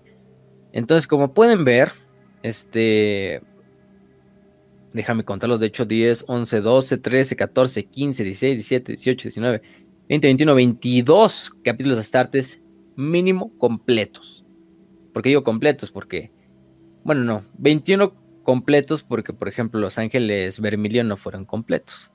Este, y aparte otros pedacitos de otros capítulos. Ah, por ejemplo, ahí tenemos a los estos, ¿cómo se llaman estos güeyes? Los que siempre les va de la verga. A los... ¿Lamentadores? Los lamentadores, no respondieron la llamada, por ejemplo. Entonces no crean que. Pero, es que estaban demasiado jodidos todavía. O sea, hasta cierto punto lo entiendo, no es como de no mames, somos dos güeyes, ¿qué vamos a hacer? Ajá, exacto. O sea, estaban en un punto donde ya no tenían. Y ahora somos cinco. Este... ¿Y tú qué opinas, lamentadores? El micrófono al, ataúd. Ajá, exacto. Entonces, como que se entiende. Y de hecho, Dante hasta dice: No, pues yo entiendo que no vengan los lamentadores, están bien jodidos. Sí, sí, sí. Entonces, estamos poniendo en total prácticamente entre 29 mil y 34 mil Space Marines. porque varían también los tamaños de los capítulos. Entonces, o sea, a lo mejor un capítulo había perdido bastantes miembros durante una batalla anterior y pues tampoco estaba al 100. Entonces hay que tener en cuenta eso, ¿no? 34 mil Space Marines en total. Es una mini mamada, he comparado a lo que se viene. O sea, está formado una, legión. Muy fuerte. Está formada una legión. Es el pedo con Warhammer de que, pues, como que medio cagaste toda tu narrativa 40 años en el futuro al decir que los capítulos hasta solo podían tener mil. Entonces eso ya no como que lo puedes reformular porque no hay forma de, de retconear eso, por lo menos. Entonces, pues ahí no es de que le podemos agregar dos ceros, un cero, por lo menos un cero, 290 mil astartes, pero no, no lo son. Tenemos ahí claramente el número de 34 mil astartes, 29 mil más o menos, también son los estimados. 21 barcazas de batalla, 94 cruceros de, ataque, eh, cientos, quizá llegando incluso a los miles, de pequeñas naves, ya sea escoltas, eh, naves comerciales reacondicionadas para la guerra. Eh, obviamente hablamos también de, de casas, con esos pues, se podrían encontrar hasta, hasta en miles. Y aparte, lo que son servidores del capítulo o blood trolls, como les dicen en inglés. Esto nos referimos a que no solo a servidores del capítulo, como lo son servidores propiamente, o sea, servidores que ya sean lobotomizados, hombres máquina, sino también humanos. Los que fallan las pruebas. Que fallan las pruebas. Y aparte, y eso es algo muy claro que te deja en el libro y que es hasta un punto así bastante interesante, cómo lo maneja Dante, de que todo hombre mujer con más de 10 años de edad y que pudiera empuñar un arma, iba a ser alistado en las fuerzas de defensa de Val para la defensa contra Leviathan. Entonces sí, solo aquellas que tengan una edad menor de 10 iban a ser, digamos, eh, eh, exentados de ese, exentos de ese, de ese ataque. y de que iban a ser evacuadas o iban a ser fortificadas en búnkeres y cosas subterráneas. O mujeres gestantes, creo que también me acuerdo. Ajá, de hecho hasta, hasta Dante como que no quiere el sacrificar a tanto porcentaje de la población, pero sabe. Y lo, dice así muy culero, ¿no? De, o sea, hoy pierdo otro pedazo de mi alma, ¿no? O sea, ¿por qué? ¿Cómo, cómo puedo volver a ver a los ojos al pueblo de Val diciéndoles, pues, vayan y mueran por nosotros, vayan y mueran por sanguíneos, en miles? Quizá la mayor parte de ustedes nunca regrese a sus hogares este, pero al final de cuentas es por un bien mayor, ¿no? Que es defender Val y defender al imperio. Entonces él sabe que es lo necesario, pero Dante abiertamente dice que no es lo que él quiere, pero es lo que se debe de hacer. Y él tampoco va y dice, no, no lo voy a hacer, no, lo, tengo que hacer. Aunque me destruya y como él dice, pierdo un pedazo de mi alma, porque dice, al, hacer estar, al estar haciendo yo esto, estoy sintiendo como que este pedazo de, mi alma nunca va a regresar, ¿no? Eh, porque aparte es de que obviamente mucha gente se resiste, ¿no? Al reclutamiento obligatorio. Estamos hablando de niños, de adolescentes, de adultos mayores, de mujeres. Entonces, pues muchos dicen, no, no, no queremos. Y Dante supervisa y obviamente se les da la advertencia de que si se niegan se les matará en el punto donde están parados. A cualquiera que se le ponga. E incluso hay manifestaciones a lo largo del Val y de las lunas donde pues la gente no quiere ser reclutada y los Space Marines tienen que intervenir directamente y acabar con esas rebeliones y ejecutar a esos disidentes, ¿no? y se tiene que hacer, pero al final de cuentas es por defender Val, ¿no? Hasta cierto punto es también entendible, ¿no? Pues al final de cuentas, ¿qué prefieres, no? O morir eh, a manos de tus hermanos. pero salvar al futuro o, o, morir, pues, o sea, de, las dos maneras estás jodido, ¿no? Mejor muere defendiendo a tu hogar, defendiendo a tu familia, defendiendo a tus queridos, este, a tu legado, a tu herencia, a tus tradiciones. Eh, sea o no vayas a ganar, ¿no? Pero obviamente tampoco es que digamos, ah, sí, todos van a entender esa parte, ¿no? Pues estamos hablando de niños, de mujeres, de ancianos, este. Y pensemos que son masas. O sea, aquí son masas, no, no es razonable, no es racional, es tengo miedo de pelear, tengo miedo de morir. Esas bestias jamás he conocido qué es lo que hay afuera. No sé ni qué es un tiránido, güey, ¿no? Nada más me dicen que vienen los tiránidos, pero no sé qué sea, güey. O sea, Nunca los he visto, nunca. Y mucha de la gente de Bali incluso todavía viven en un estado como preindustrial. Viven en tribus, en nómadas. algunas sí viven ya, digamos, en, ciudades o, dentro de fortalezas, pero, pero la mayoría de la gente, bueno, eso también ayuda un poco de que tienen una como cultura incluso todavía guerrera, entonces eso solventa bastante parte, pero hay otros sectores de la población de, de Bali y de sus lunas que no es así. Entonces, pues es entendible esa parte, pero pues, pues sí, al final de cuentas, este Dante tiene que hacer lo, necesario para, para que suceda este desmadre, ¿no? Pero bueno, entonces, pues ya tenemos todo este desmadre, ¿no? Tenemos a, a, la mayor parte de los capítulos reunidos en Val, que de hecho es una escena muy buena en el libro donde pues te van enseñando cómo, cómo van llegando uno a uno, algunas ya están llegando. Obviamente lo que es el, el, este, el Arx Angelicum se tiene que volver a ampliar para darle cabida a todos estos capítulos. E incluso nos dicen, aunque esta fortaleza está hecha originalmente para una legión, está difícil que quepan todos, ¿no? Y de hecho ahí te ponen como se expanden cuartos completos, se reconstruyen alas enteras de lo que es el Adax Angelicum para darle cuartel a los nuevos capítulos astartes que van llegando. Y aparte muchos incluso tienen que eh, eh, eh, ponerse afuera de la fortaleza, ¿no? Poner sus vehículos y estacionarlos ahí. Es un pinche juntadero, imagínense, de todo tipo de recursos, naves llegando cada minuto, cada segundo, depositando recursos, vehículos, astartes bajando, posicionándose, fortificándose, creando nuevas, nuevas líneas de defensa, búnkeres, trincheras, no, todo tipo, ¿no? Y eso no solo a nivel del Arx Angelicum, sino a nivel planetario, tanto en Val como en las dos lunas, Primus y Secundus. Entonces, hay que pensar, te digo, hay que pensar que son 10.000 años desde que no se había juntado una fuerza así dentro de Val. Entonces, obviamente es, es complicado y pesado mover todo para reacondicionar y pues esta parte, a lo mejor tienen la hermandad de sangre, pero muchos son hasta cierto punto medio desconocidos para los otros. Y, Exactamente. es, es increíble, la verdad. Exactamente. Pero pues, pues se tiene que hacer.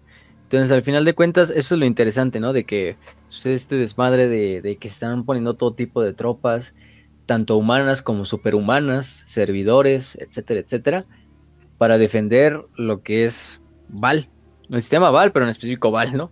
Que es lo que, lo que de verdad interesa. Entonces, pues, la batalla no empieza como tal, así con una invasión a lo grande de, de, de Leviathan. De hecho, una de las primeras partes del libro habla de cómo los ángeles sangrientos y sus sucesores estaban llevando a cabo como expediciones o partidas de guerra hacia ciertos planetas cercanos al sistema de Val o exteriores al sistema de Val, donde la flota enjambre Leviathan ya estaba, obviamente ya había pruebas de que estaba ahí presente o los estaba atacando. Y de hecho Dante lo que hace en esa parte muchas veces es dar la orden de que muchos de estos planetas se sometan a exterminatus. Él se adhiere de hecho a la doctrina de Kripman de, pues, si no puedes contra ellos no les dejes de comer, ¿no? Entonces destruir los planetas antes de que incluso ellos puedan tomarlos, ¿no? Y de hecho muchos de estos planetas son dejados a su suerte, bueno, no dejados a su suerte, sino más bien son destruidos por la propia flota, las flotas de los ángeles sangrientos y sus sucesores, este, para que los, para que los tiranos no puedan, no puedan, no puedan obtener, ¿no? Recursos. Y de hecho ahí por ahí se nos cuenta una de las batallas. Bueno, ni siquiera es una batalla, es una escaramuza, yo diría. Es una escaramuza donde participa lo que es el, el capítulo de los ángeles Excelsis. Los Ángeles Excelsis, que fue un capítulo fundado en el 1936, era un capítulo sucesor, eh, prácticamente hecho en pura o basado en, en, flota, porque no tenían un mundo así como tal eh, base o capitular. ¿Y qué pasa con esto, no? Hay dos personajes, bueno, en realidad son tres, pero hay dos personajes en el libro que al principio salen, que es el capitán Erwin eh, y el sargento Achemen, que son los dos, Achemen o Akemen, no sé cómo se diga, eh, es su segundo al mando, y Erwin, que es capitán de la segunda compañía de este Ángel Excelsis. Él era el comandante del crucero de ataque Splendid Pinion. El problema es que en una de estas batallas, eh, estas escaramuzas, ellos ven unas cuantas naves, unas, unas naves biotiránidas. Estas naves biotiránidas al parecer están como, como rapiñando algunos recursos ahí de naves destruidas. Y bueno, Erwin, que es un güey muy hasta cierto punto confiado incluso voy a decir arrogante en el sentido de, no, es que yo soy una verga y como nuestro capítulo es una verga porque somos un capítulo basado en, flota, pues vamos a destruir las naves. Incluso Akeman le dice, oye, güey, pero pues, ¿qué tal si es una trampa, güey? ¿Qué tal si quieres que lo, que lo ataquemos? Dice, no, no, no, no hay pedo. Los ataca Erwin y las naves son destruidas, las bionaves tiránidas son destruidas así, fácil, fácilmente. Así como si nada, ¿no? Erwin dice, bueno, pues aquí, aquí acabó nuestro trabajo, vámonos a otro sistema. El problema viene cuando, y es una escena muy, muy cabrona del libro, que a mí me gustó bastante, que es como te cuentan que un pedacito de una de las bionaves, que bueno, a ojos de cualquier güey que esté en ese momento, pues dirías, ah, pues un pedazo de nave, de carne de la nave, ¿no? Al final de cuentas, las naves trinidades son también organismos vivos. Pero te dicen, el pedo de esto es que está tan adaptada a la flota, la, la, mente enjambre tiranida, que tiene todo tipo de formas de infiltración, ¿no? Entonces te dicen que este pedazo de carne que está ahí flotando, aparentemente como si fuera la deriva, solo dejándose llevar por la marea galáctica, en realidad es un pedazo sentiente oh. de carne, ¿no? Dentro, y te lo, te lo muestras muy cabrón, ¿no? De que tiene como ciertos órganos que expulsan como gases de vez en cuando para desviar el curso y para ir dirigiendo el curso del pedacito ese de carne hacia lo que es la nave de los ángeles o sangrientos, a la nave de, hecho de Erwin. Pero, pero solo de una forma muy discreta para que obviamente la nave no detecte que esto, que en realidad ese pedazo pues está dirigiendo con ese impulso, ¿no? Aparte de todo tipo de órganos, de ciertas como super microorganismos dentro de la sobre la superficie del, pedacito de ese de, nave que están como todo el tiempo como intercambiando o autosuicidando o suicidándose para, para evitar que, las señales como, no sé, hacen como un backlash psíquico al suicidarse y eso evita que la nave detecte como las señales que proceden de ese peso de carne, la nave de los ángeles sangrientos, eh, todo tipo de órganos, que tiene un cerebro que va como captando las señales de radio, de radio imperiales y todo este desmadre, hacia dónde se va a dirigir la nave. Y así se va dirigiendo, incluso tiene como un tipo de células que hace que se mimetice con el fondo galáctico, con el color rojo de la cicatriz roja de la zona galáctica, y pues no se vea, ¿no? Y mientras tanto el segundo cerebro va calculando como una ruta de choque contra la nave para pegarse a ella, pero que sea exacta, que no sea tan lenta para, como para que la nave de los ángeles sangrientos se escape y se vaya, pero que tampoco sea tan rápido para que los escudos de vacío de la nave y las armas de defensa detecten que esa cosa está pues, yendo más rápido, entonces es un, un organismo sentiente. Entonces una, una velocidad media donde se va acercando, pegando, pegando, hasta el punto de que tiene que pasar tan lento y genera incluso con otro tipo de células o de microorganismos o de no sé qué mamadas, como que una fase para pasar el escudo del vacío, introducirse dentro del casco de la nave y pegarse al casco de la nave, empezarse a disolver sobre sí misma, los cerebros mismos empiezan a disolver e inyectarle químicos al organismo que está encargando que nos revelan que es un lictor. Entonces, es un oh, lictor. Se pega a la nave justo a tiempo cuando la nave activa sus campos Geller y se mete hacia la disformidad, ¿no? Entonces, puta madre, se queda pegado ese lictor ahí o esa cápsula, pero te lo explican de una manera. Yo no le estoy haciendo justicia. ¿Alguna vez? Vale la pena que lo lean. Y no, güey. Todo, todo así procesos biológicos así sucediendo para que tan solo un pedacito de carne aparentemente ahí inofensivo que le trae un lictor adentro, se pegue una nave de los ángeles sangrientos sin ser detectada, ¿no? Entonces, hola, a ver. ¿te, acuerdas de cuando los gringos se salieron de Afganistán y había como monigotes ahí que se querían subir al avión, güey? Pero no al avión de me voy a meter de tripulación, sino me voy a subir directamente sobre la turbina. Así se vería, güey. Así estaba el pedo, güey. Sí, no, no, o sea, muy cabrón, muy cabrón. Este. La verdad, yo, yo cuando leí esa parte dije, a la verga, se la dio aquí el Goy, ¿eh? Sí, lo, lo describió muy chido, o sea, dices, ah, la verga, todo, o sea, tiene sentido todo lo que hace la. O sea, y tú dices, bueno, o sea, hasta la más mínima célula tiránida tiene una pinche misión, ¿no? O sea, o sea, ya sea desviar las señales, servir como mimetismo, inyectarle hormonas al organismo que, llevan dentro. No, todo está muy, muy bien hecho esa parte. Entonces se pega esa madre. Y es bueno, ni modo. El Erwin no se da cuenta para nada, ¿no? Cuando, cuando nave. De hecho, estaba viendo y creo que era una pinche referencia a este. El nombre de ese capitán y de su sargento que es Erwin Ackerman. A, los de Attack on Titan. este. Pero bueno, no sé. Ahí dicen, ahí dicen la trivia del lexicano, pero pues ¿Quién sabe? ¿Quién sabe? Eh, ¿Quién sabe? Los otakus nomás ven algo parecido. oh, eso es referencia a este anime. ¡Oh, referencia, güey! No, espera, güey, pero lo tienes que decir como ellos lo dirían. Es una referencia, güey. Ahora sí. Miren, un güey guapo y un güey serio. Eso es Berserk, oh my god.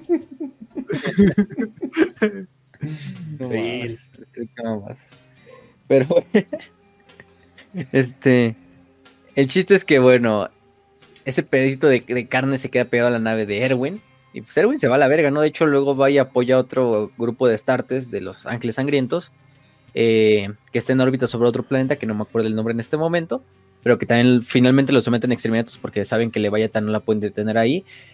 Y se tienen que replegar. El pedo de Erwin es que son güey así de, no, no, a mí vale verga. Yo como soy un ángel, un ángel Excelsi, yo solo sigo órdenes de mi señor del capítulo, que es el señor del capítulo Follow Dark, que se llama su señor del capítulo porque ahí de hecho uno de los sargentos, que era el, digo, un capitán, que era el capitán Asante, eh, que es el, el segundo al mando de la flota de los Ángeles Sangrientos, porque el comandante de la flota de los Ángeles Sangrientos es Beléforon, eh, que es el maestro de la flota. Asante le dice, no, pues qué pedo, güey, o sea, Erwin, no, no, ya estamos en retirada, güey, sigue nuestras órdenes y vámonos de este sistema. El Erwin se agarra e intenta rescatar a una a una de las naves de uno de los capítulos eh, sucesores, creo que eran de los estos... Em, ay, no recuerdo del todo, la verdad. El chiste es, pero bueno, este... Eh, los Ángeles Numitor, ajá, creo que eran Los Ángeles Numitor. Em, intenta rescatar una nave y tiene éxito, en donde te cuentan esas madres de cómo se, se abren las naves tiránidas para llevar a cabo sus pinches abordajes y todo, te digo. Que le explota la cabeza como esa criatura y ya. Ella muere, pero así logra que las demás criaturas tiránidas entran dentro de la nave y todo, ¿no? Y bueno, tiene éxito, logran rescatar a un güey. El peor es que luego se agarra como en, disputa con este asante. Porque Asante le dice, pues tú aunque seas un ángel excelsis, güey, me tienes que seguir órdenes de mí porque yo era el comandante de la pinche flota en esa batalla hecho, luego se agarran en un duelo y se agarran a putazos y, ya saltan como el duelo enfrente de Dante, pero no es tan importante eso al final de cuentas.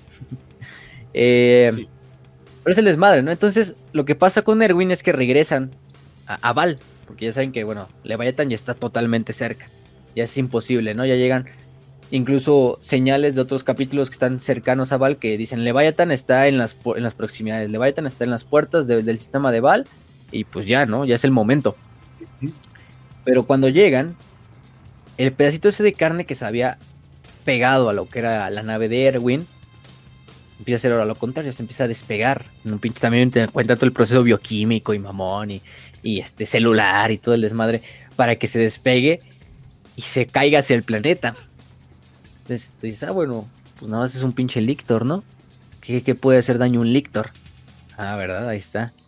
Entonces cae ese pedacito de carne, que de hecho dice como que se autosacrifica el último cerebro para que finalmente el Lictor pueda llegar a, tierra y, el Lictor pues sale del, pedazo ese de, de, de, carno de la espora y empieza a, mimetizarse con la superficie de Val, analizar cómo es la superficie de Val, analizar la fauna local, la flora, etcétera, etcétera, pero más importante es en una misión a través de los desiertos porque te cuentan hasta cómo el pinche Lictor va corriendo y, como que ciertos tipos de órganos le van suministrando como energía y nutrientes para que él no pueda, él no deje de correr o dejar de, moverse hacia su objetivo. Pero también te lo cuentan de una forma muy importante, así muy épica de el Lictor no es consciente, no le da importancia, no busca un orgullo, simplemente es un instinto dictado por la mente enjambre, una directriz eh, dada por la mente enjambre de ir a buscar eso, ¿no? Y dice, el Lictor analiza las formas de vida porque le dice a las presas, es decir, a los humanos, em, pero no se detiene a, pensar en, estas cosas, ¿no? Porque simplemente le está siguiendo una orden de la, de la mente enjambre. Dice, aquí el Lictor no viaja con la flota enjambre, sino la flota enjambre o la mente enjambre viaja con el Lictor. Entonces lo que hace es que este Lictor sirve como un primer scout para ver cómo está Val, ¿no? Pero más importante, para ver cómo es el Arx Angelicum, por fuera, luego por dentro. Entonces, pues dices, un simple lictor que se pega una nave, ¿cuánto daño puede estar generando, no? Demasiado. Eh, y lo va a hacer, lo va a hacer, vaya que lo va a hacer. Este, y ese lictor, de hecho, lo sigues por bastantes partes de los capítulos del libro. Este, hasta que llega a cabo su misión final. Ahorita vamos a hablar de cuáles. Pero, pero sí. Entonces, de hecho, hay una parte muy buena del, del libro, ¿no? Donde te dice que los escolares imperiales por cientos de años han pensado que los tiranidos no son más que criaturas eh, como simples hormigas, ¿no? No, así como, como criaturas sin, sin un intelecto, ¿no? Sin una conciencia. Sí, son como las hormigas y se dejan llevar, así más o menos, exactamente. se dejan llevar por un instinto primigenio que les indica dictar y hacer todo esto como una mente coordinada así, pero que esa mente coordinada en el fondo no es inteligente, pues, o sea, no, no tiene una conciencia, es una mente instintiva, ¿no? Pero si algo te han demostrado los tiranidos, y de hecho es un debate que tienen ahí en el conclave, cuando ya Dante reúne a todos los capítulos astartes y, y a todos así como en el, en el conclave de guerra, este, hay uno de los, hay uno de los astartes, que no me acuerdo de qué capítulo era la verdad, eh, no es un detalle muy importante, pero él dice, yo he luchado mucho tiempo con los tiranidos, he hecho mis investigaciones propias, incluso a manos de, eh, con ayuda de Eldars y todos los demás, no mames, puto hereje, No mames. Y así como de, no, y el Dante, silencio, pendejo, estamos ahí, ¿qué tienes que decir? A ver. Este. sí, ¿no? Entonces, el, el desmadre es que, que, le dice, lo que he encontrado en mis últimas investigaciones, y como lo decía incluso el Inquisidor Kripman, el gran Inquisidor Kripman, que siempre está siendo nombrado, claro que sí, nunca su legado va a pasar. Cuando se trata de tiránidos, no puedes dejarlo por alto. Sí, no, pues claramente el ataque hacia Val no es algo instintivo, no es como de que la flota enjambre, ah, pues mira, por casualidad se me cruzó Val en el camino, ah, pues vamos a comerlo, ¿no? No, el ataque hacia Val es premeditado por una mente enjambre. Y de hecho ahí tienen un debate como de, bueno, él, menciona esto de, detrás de todas estas bioformas, de estas miles de formas, ya sean grandes, colosales, pequeñas, microscópicas, existe una sola mente coordinadora. Una mente que es consciente de sí misma, una mente que tiene un intelecto totalmente superior, una mente que supera todo lo que hemos conocido. Incluso algunos dicen, ¿te refieres a que estamos luchando contra un dios? Otros dicen, pues, pues no, pues, pero, pero sí. este, casi, casi. Entonces, y, otros dicen, ¿y qué nos dice que, lo, que esa talmente enjambre no sea un, otra entidad del caos haciéndose pasar por esto, no? nosotros, no, no, es que claramente tenemos comprobado que los trínidos son, una, son un ser de la realidad, ¿no? No son de la disformidad. Y de hecho generan un, contraste, ¿no? Esta, en, esta, esta mente tiene un alma. Quizá las miles de formas no, bioformas no, y las millones de bioformas no. Pero en parte, la mente que está detrás de todas ellas sí tiene un alma y tiene una conciencia, una inteligencia. Entonces, y el conjunto de los seres da vida a la, a la, a la, a la, mente. Y porque algunos incluso dicen, pero ¿por qué entonces entre algunas flotas enjambres luchan entre ellas, no? Y bueno, ahí dice, pues, quizá puede ser por temas de competición por recursos, de que una mente enjambre sea generada por otra mente, por una propia flota, pero detrás de esas, de todas esas mentes enjambres dispersas, digamos, existe algo, ¿no? Como es lo que nosotros conocemos como el gran, el gran devorador, a final de cuentas, ¿no? O sea, puede ser que todos los tiranidos sean un mismo, son al mismo tiempo, son un solo organismo, un gran superorganismo, dictados por el gran devorador, que es esta mente totalmente única, que aparte de él vienen las flotas enjambre y las mentes enjambre. Ya cada una. Y así como incluso dentro de nuestro cuerpo humano hay células que compiten entre ellas. O bueno, incluso hay células a veces nuestras que tienen que matar a otras células nuestras que no valga verga todo. Te habla a ti, cáncer. Este, pues igual, ¿no? O sea, igual con los tiránidos. Entonces, hasta cierto punto, quizás es un punto natural de equilibrio entre las flotas enjambre, dictado por el mismo gran devorador. Entonces, es un punto bastante interesante que se ponen a debatir ahí entre los, entre los estos los astartes, así de no, ¿y qué tal si son un dios del caos? ¿O qué tal si nos estamos enfrentando a un dios? Y otros, no, es que son unas pinches bestias instintivas, ¿cómo van a tener un plan? Etcétera, etcétera, etcétera. El chiste es que lo que importa también es que se va a hacer una votación en ese conclave de quién va a liderar a, pues, a todos los hijos de sanguíneos, ¿no? Porque pues había ciertos capítulos que eran como muy reacios a un solo liderazgo por Dante. Hasta eso Dante es un güey súper respetadísimo por la mayor parte de los capítulos. O sea, bueno, es Dante. Es Dante. con eso que digamos, ¿no? Este... Y Dante sí dice, pues vamos a hacer una votación. Quien permanezca de pie, su voto va a contar como darme a mí el liderazgo de toda la defensa de Val durante hasta que encontremos pues nuestro final, ¿no? O que le demos muerte a Leviathan. Los que quieran permanecer sentados es perfectamente respetable, y entonces ellos votarán por liderar independientemente a sus capítulos. Y de hecho tienen la votación donde pues finalmente hace la votación y aparentemente creo que eran como 600 más o menos votan a favor de que, de que bueno, de líderes de capítulos y, campeones de capítulos, etcétera, eh, que Dante sea el líder. Y solo es con unas cuantas decenas que dicen como que no, que Dante no, no lo lidere. Pero Dante sí dice, quien gane, por favor que el otro grupo respete la decisión y lleven a cabo la decisión, ¿no? Entonces, pues sí, votan y finalmente Dante se queda con el liderazgo total de toda la operación y de todos los demás señores de capítulo. Eh, y de toda la defensa de Val. Entonces, bueno, vaya pinche tarea, ¿no? Solo alguien como Dante puede llevar a cabo ese desmadre. También, ¿no? Em, eso hay que tenerlo en cuenta. Pero hay otra, otra parte, que es el arco de Mephiston. Que Mephiston eh, Mephiston empieza a tener algunos tipos de visiones bastante, bastante interesantes. Estos, estas visiones eh, básicamente le informan de, oye, bueno, de hecho, las visiones se le presentan porque durante una de sus como meditaciones, una arlequín se logra infiltrar como, no sé si, no, no, no, no me quedó muy bien ese punto, se infiltra donde él está o se infiltra a través de su mente, pero el chiste es que logra meterse a la mente de Mephiston. Dices, a la verga, ¿no? Para, para, para meterte así con Mephiston, dices, y Mephiston dice, no mames, pinche seno asqueroso, qué vergas es aquí, ¿no? Y entonces le empieza a hablar y lo lleva.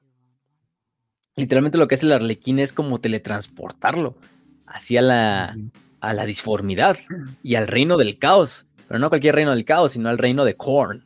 Este, para mostrarle algo. Y en esa visión, que bueno, no tanto es una visión porque literalmente como que el alma de Mephisto en ese momento está dentro del reino del caos. Incluso la Arlequín le dice, estás no te preocupes, estás protegido por, por mí, ¿no? Este, tu alma está protegida. Eh, y en eso ven las planicies del reino de Korn, lo que son dos ejércitos, uno de demonios rojos y uno de demonios negros luchando en un campo de batalla totalmente sangriento, obviamente como tú te puedes esperar el reino de, de Korn. Pero arriba de todos, liderado la hueste roja, por nada más y nada menos que Cabanda, ¿no? Eh, uno de los más grandes devoradores de almas de Korn. Este, quizá incluso el más, ¿no? Eh, el más grande de todos. Em, algunos ya conocerán a Cabanda.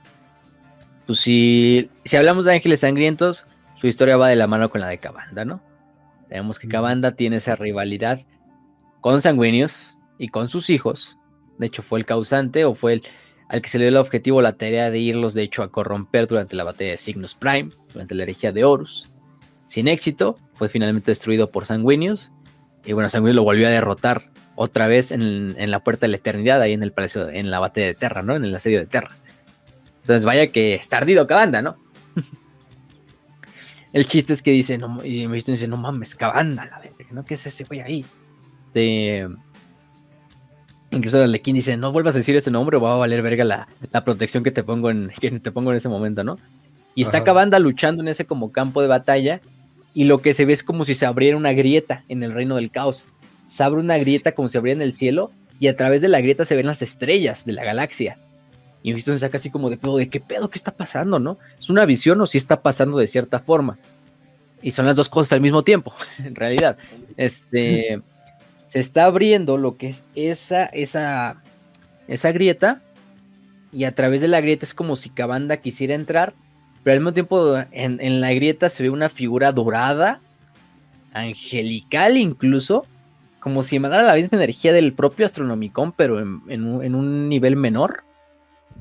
Y me dice como, ¿qué pedo, no? ¿Qué verga es eso, no? O sea, ¿qué está pasando? La chingada. Este, aparte de eso tiene otras visiones tiene visiones sobre la puerta cadiana. No sé si va a ser destruida, pero sí tiene este, las visiones de la, de la cruzada de, de Abaddon. Tiene visiones también sobre la campaña de Diamor. La campaña de Diamor es otra campaña que está sucediendo prácticamente al mismo tiempo. Eh, en la cual, pues, los, los estos. Eh, los ángeles sangrientos envían a, a, gran parte del capítulo, en especial a la, a la compañía primera, segunda y quinta, si no me recuerdo lideradas por, por Astorat, Astorat el, sombrío, que si no recordarán quién es Astorat, pues al igual que me, bueno, Mephisto es el jefe de los bibliotecarios y Astorat es el gran capellán de los Ángeles Sangrientos, que es una pinche figura legendaria y con sus alas negras, bien mamonas que se ve. Este, ellos mandan una campaña que es la campaña de Diamor. En esta campaña que es en el sistema de Diamor, ellos luchan contra una eh, fuerza del caos, principalmente liderada por el, por el portador de la palabra Shorfas, el Lord Cranon de los estos eh, como tal del Crimson Slaughter, eh, que es una de las bandas de guerra más grandes de Korn. Aparte Karn, Karn el traidor también está presente en esa batalla. Y bueno, por parte de los Ángeles Sangrientos, pues van bastantes. Va el capitán Daenor, el capitán Kaerlaen, el capitán Afael, entre muchos otros, ¿no? Este. También el, el capellán Daenor. Es una, es una misión aparte, no la vamos a tocar aquí porque no nos compete del todo. De hecho, eso yo lo vamos a hablar en una propia cápsula, porque esta sí se merece una cápsula. Aunque de hecho ya le hemos tocado, creo que en el episodio de Karn hablamos un poquito de ella. En el episodio de Los Ángeles Sangrientos también hablamos un poquito de ella. Pero. pero bueno. El chiste es que. Al buen Mephisto le llegan como visiones de. No mames, esto va a valer verga en Diamor, ¿no? Porque pues no se esperan que llegue Karn y llegue todos estos desmadres que suceden en Diamor. Eh, a final de cuentas no es tan importante para la narrativa, pero sí sirve porque luego Mephisto no logra dar como. Eh, o, darle. ¿Cómo se llama? Eh, señales. le, le, avisa a Dante. Y a su vez Dante con los astrópatas les avisa prácticamente a los. A los estos a, las tropas que están en Diamor de no mames, pues agárrense, ¿no? Lamentablemente, pues digamos, tienes tres compañías allá en Diamor, ¿no? Entonces esas compañías no van a estar disponibles para luchar en, en Val. Pero pues es necesario porque la campaña de Diamor también es importante. Entonces es un mega desmadre, es un mega desmadre. Letter, Jaron Letter era el maestro de los astrópatas de los ángeles sangrientos. Es muy importante también durante la misión, porque ahorita vamos a ver, pero es el que envía el mensaje así de hacia Diamor, porque Mephisto le dice así de no mames, no mames este, tenemos que hacer eso y tenemos que advertirles y tendré que hablar con Dante sobre lo que vi. Exactamente, de lo que vi. Pero de la puerta cadiana, de lo que va a pasar en Diamor. Pero lo que vi con Cabanda, solo lo puedo hablar con Dante en personal. Porque de hecho en una de esas Mephisto agarra y interrumpe así como la ceremonia en la cual Dante está recibiendo a los demás señores de capítulo, los demás capítulos astartes de los hijos de sanguíneos. Y le dice, no, güey, pero espérate, porque el otro mensaje solo te lo puedo decir a ti en, privado, güey. Y ya luego se lo revela en privado y le dice, güey, ¿qué crees? O sea, yo lo, por lo que vi en la visión, Cabanda, nuestro pinche archirrival, casi casi lo quieres ver, está buscando una forma de traspasar lo que es la, el velo de la disformidad de la realidad, pues para venir, ¿no? Para venir y chingar, ¿no? Y vengarse. Entonces, pues no puede ser que tenemos por una parte a Leviathan y por otra viene Cabanda, ¿no? Pues no va a valer verga, ¿no? Si, sucede eso. Este. Dice: Cabanda todavía no lo logra, no logra traspasar hacia acá. Pero en las visiones vi algo que puede pasar, o que va más bien a pasar. No me lo puede explicar del todo. Le explica lo del avatar, es aquel que vio, etcétera, etcétera. Pero bueno, al final Mephiston lo que también hace es pedir permiso para llevar a cabo un ritual, para evitar que Cabanda logre salir de la disformidad, como para sellarlo, momentáneamente, o evitar que Val sea donde aparezca. Que eso ya ahorita, vamos a ver. Entonces, pues bueno, se viene la batalla, ¿no? Cuando finalmente llegan las, las, las señales de que este, de que le vaya tan se acerca a lo que es Val y a las lunas, pues se comanda, ¿no? Dante moviliza ya prácticamente a todos. De hecho, da un speech muy mamón dentro de lo que es la, el, como la sala de los, de los, de todos, donde están presentes todos. Creo que es una sala donde está presente Dante, están presentes todos los grandes pedorros del, de los ángeles sangrientos, ¿no? O sea, está pinche, este Corbulo, está Mephisto. capítulo, todos. Sí, no, están todos, güey. Sí, está, están todos estos cabrones, están los campeones de cada capítulo y no, no, no, de verdad, así todo tipo de armaduras, de güeyes así súper legendarios, así de todo tipo, reunidos, ¿no? Y el, y el Dante sí los reúne y hermanos, ¿no? vamos a, vamos a, a, traer la, la, luz de sanguíneos, estos hijos de su puta madre, ¿no? Obviamente no le doy justicia a ese discurso, pero porque hay un discurso mejor en el libro y ese sí lo vamos a, mencionar, que es el del, el del final.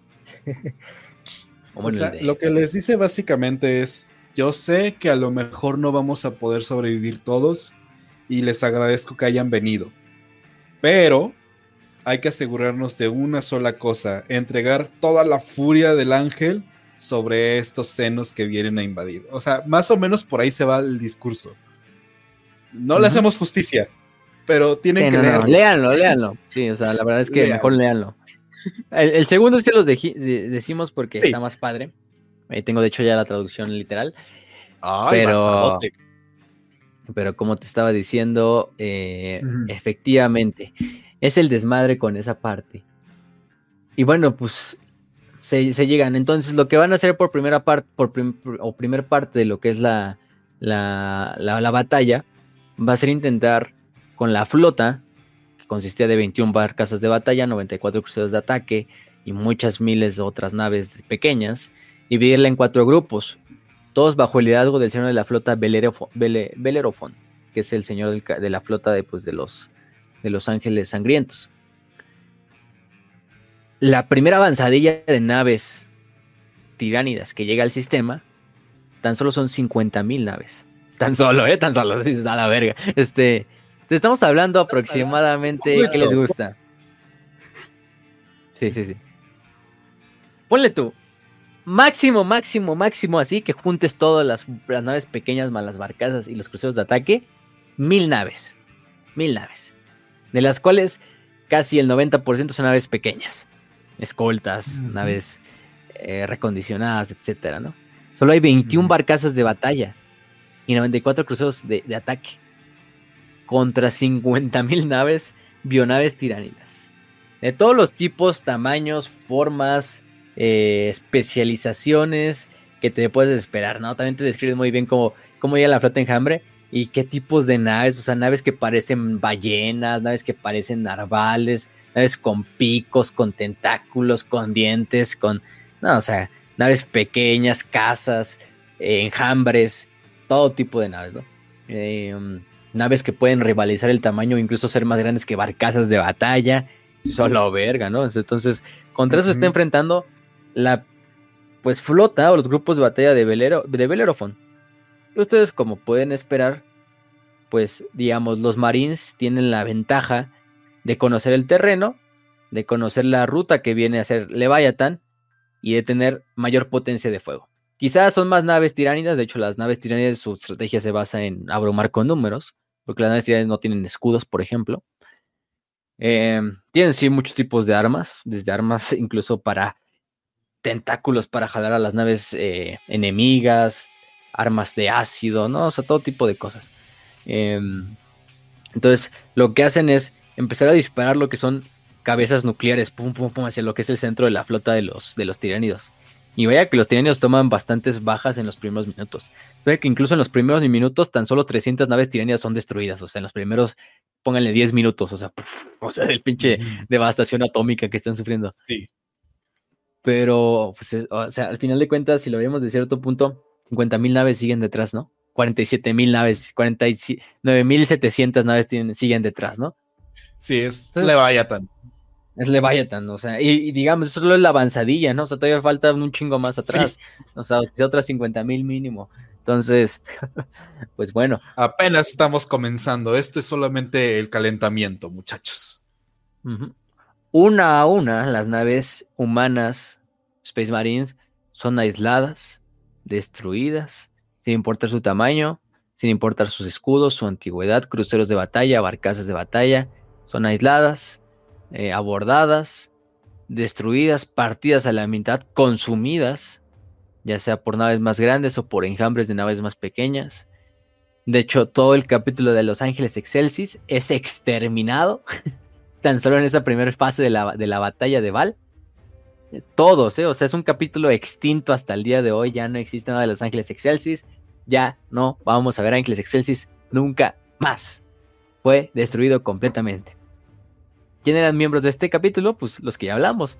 Holor Dark, Erwin y Akemen. De hecho, ellos, Erwin y Akemen mueren durante la batalla en una ficha escena así totalmente devastadora, así donde te dicen como, o sea, totalmente desesperanzadora están los Space Marines y así, no, va a nuestro último sacrificio y la y de repente hay una nave tiránida y los impacta desde el costado prácticamente con un con un pico parte a la mitad lo que es el puente, el puente de, donde estaba el donde estaba Erwin y Akemen. Erwin queda vivo de milagro, cae hacia uno de los niveles inferiores y nada más ve cómo está el pinche Akemen así partido a la mitad y así con los ojos fuera del cráneo así y y el Erwin así listo, no, pues chingue su madre, ya me voy a enfrentar aquí contra lo que venga, ¿no? Y nada más abre, llega un Carnifex como al puente, a lo que queda de puente. Eh, este Erwin entra en la rabia negra y el Carnifex lo parte a la mitad, o sea, ni, ni lo, ni le da tiempo al, al, Erwin de, de, darle muerte, ¿no? O sea, es totalmente devastador, ¿no? Y te digo, güey, hay que pensar, güey, se cayó un capítulo. Ya se acabó completamente un capítulo, no hay más semilla genética, no se revive y es un durísimo golpe, es un golpe durísimo para los tanto toda la defensa de, Val, la verdad. Sí, no, no, una, mega madriza.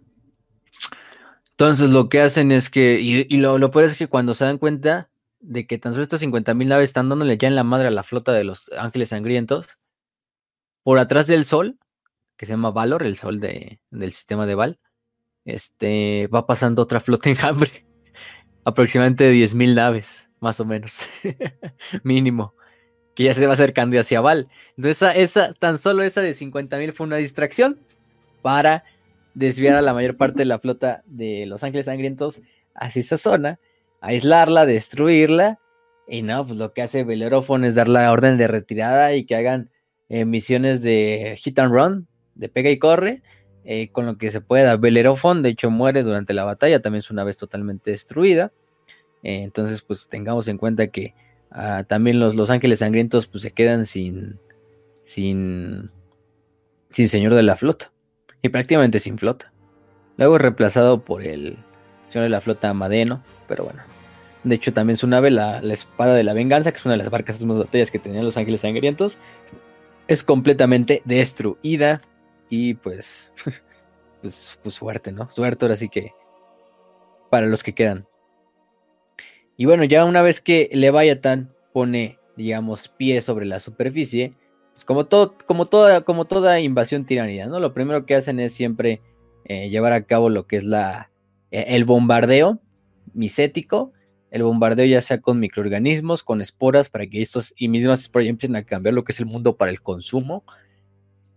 Pero, pero bueno, hasta cierto punto no tienen éxito, principalmente en, lo de la, en la zona cercana al Arx Angelicum, porque el Arx Angelicum, no mames, es una fortaleza súper, súper gigantesca. O sea, de hecho hay una imagen por ahí de ya así reunidos como tal, tan solo los, los fuera del Arx Angelicum, eh, donde se ve pues prácticamente como todo el grueso de, de, Astartes.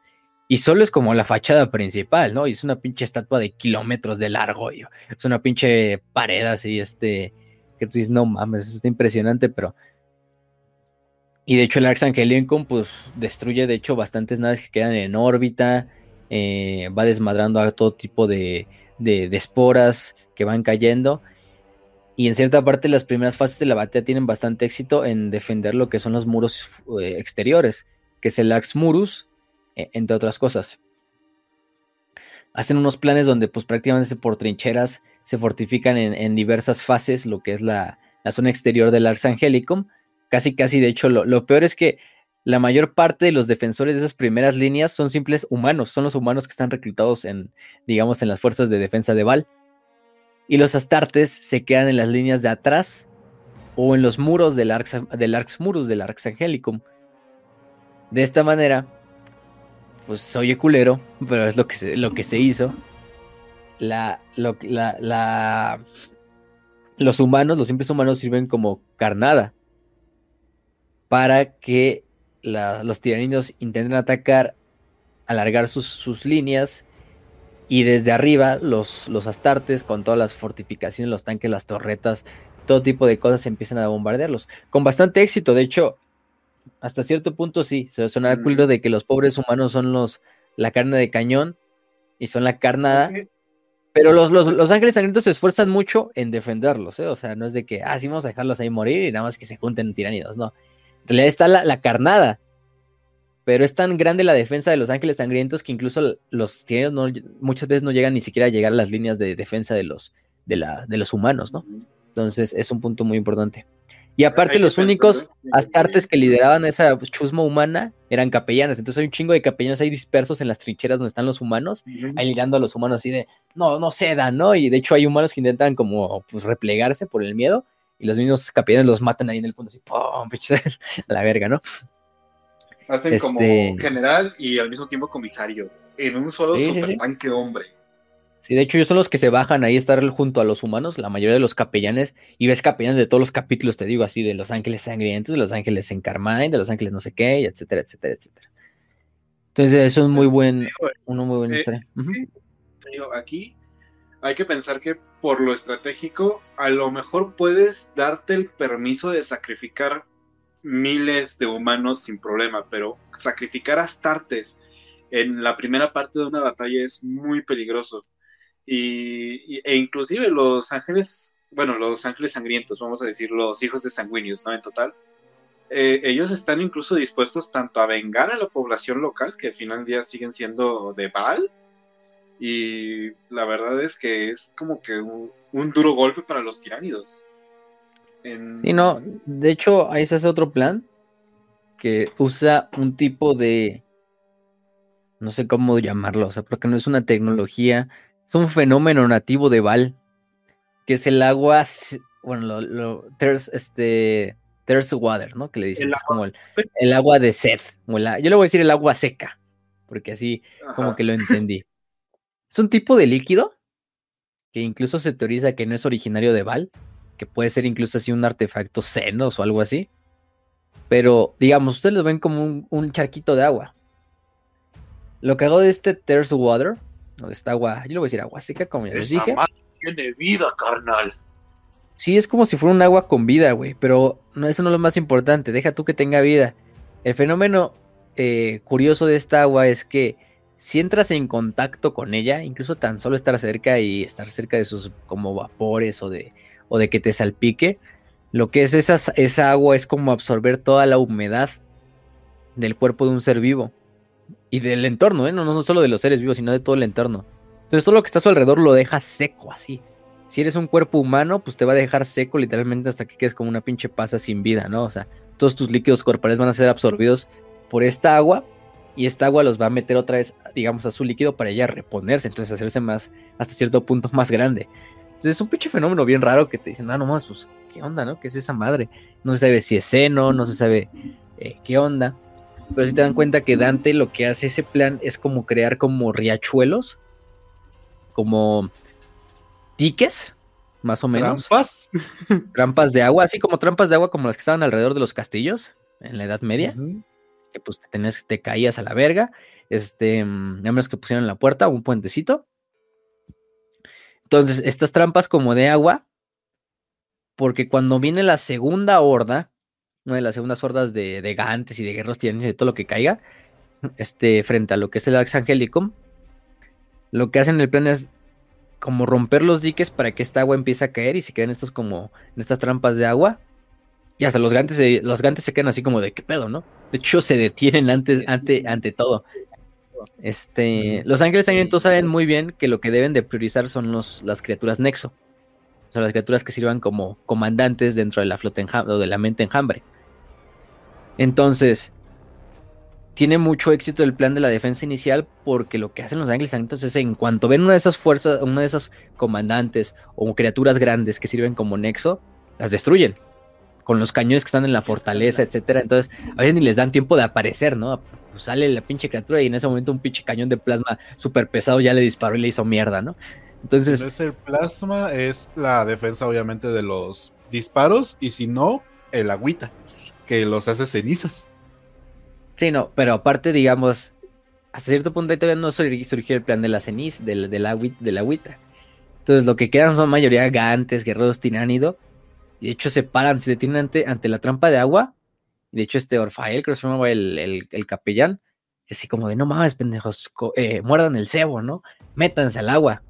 De hecho, por ahí el, el cabrón ve cómo se dice una. Una. A uno, de los, a uno de los gantes.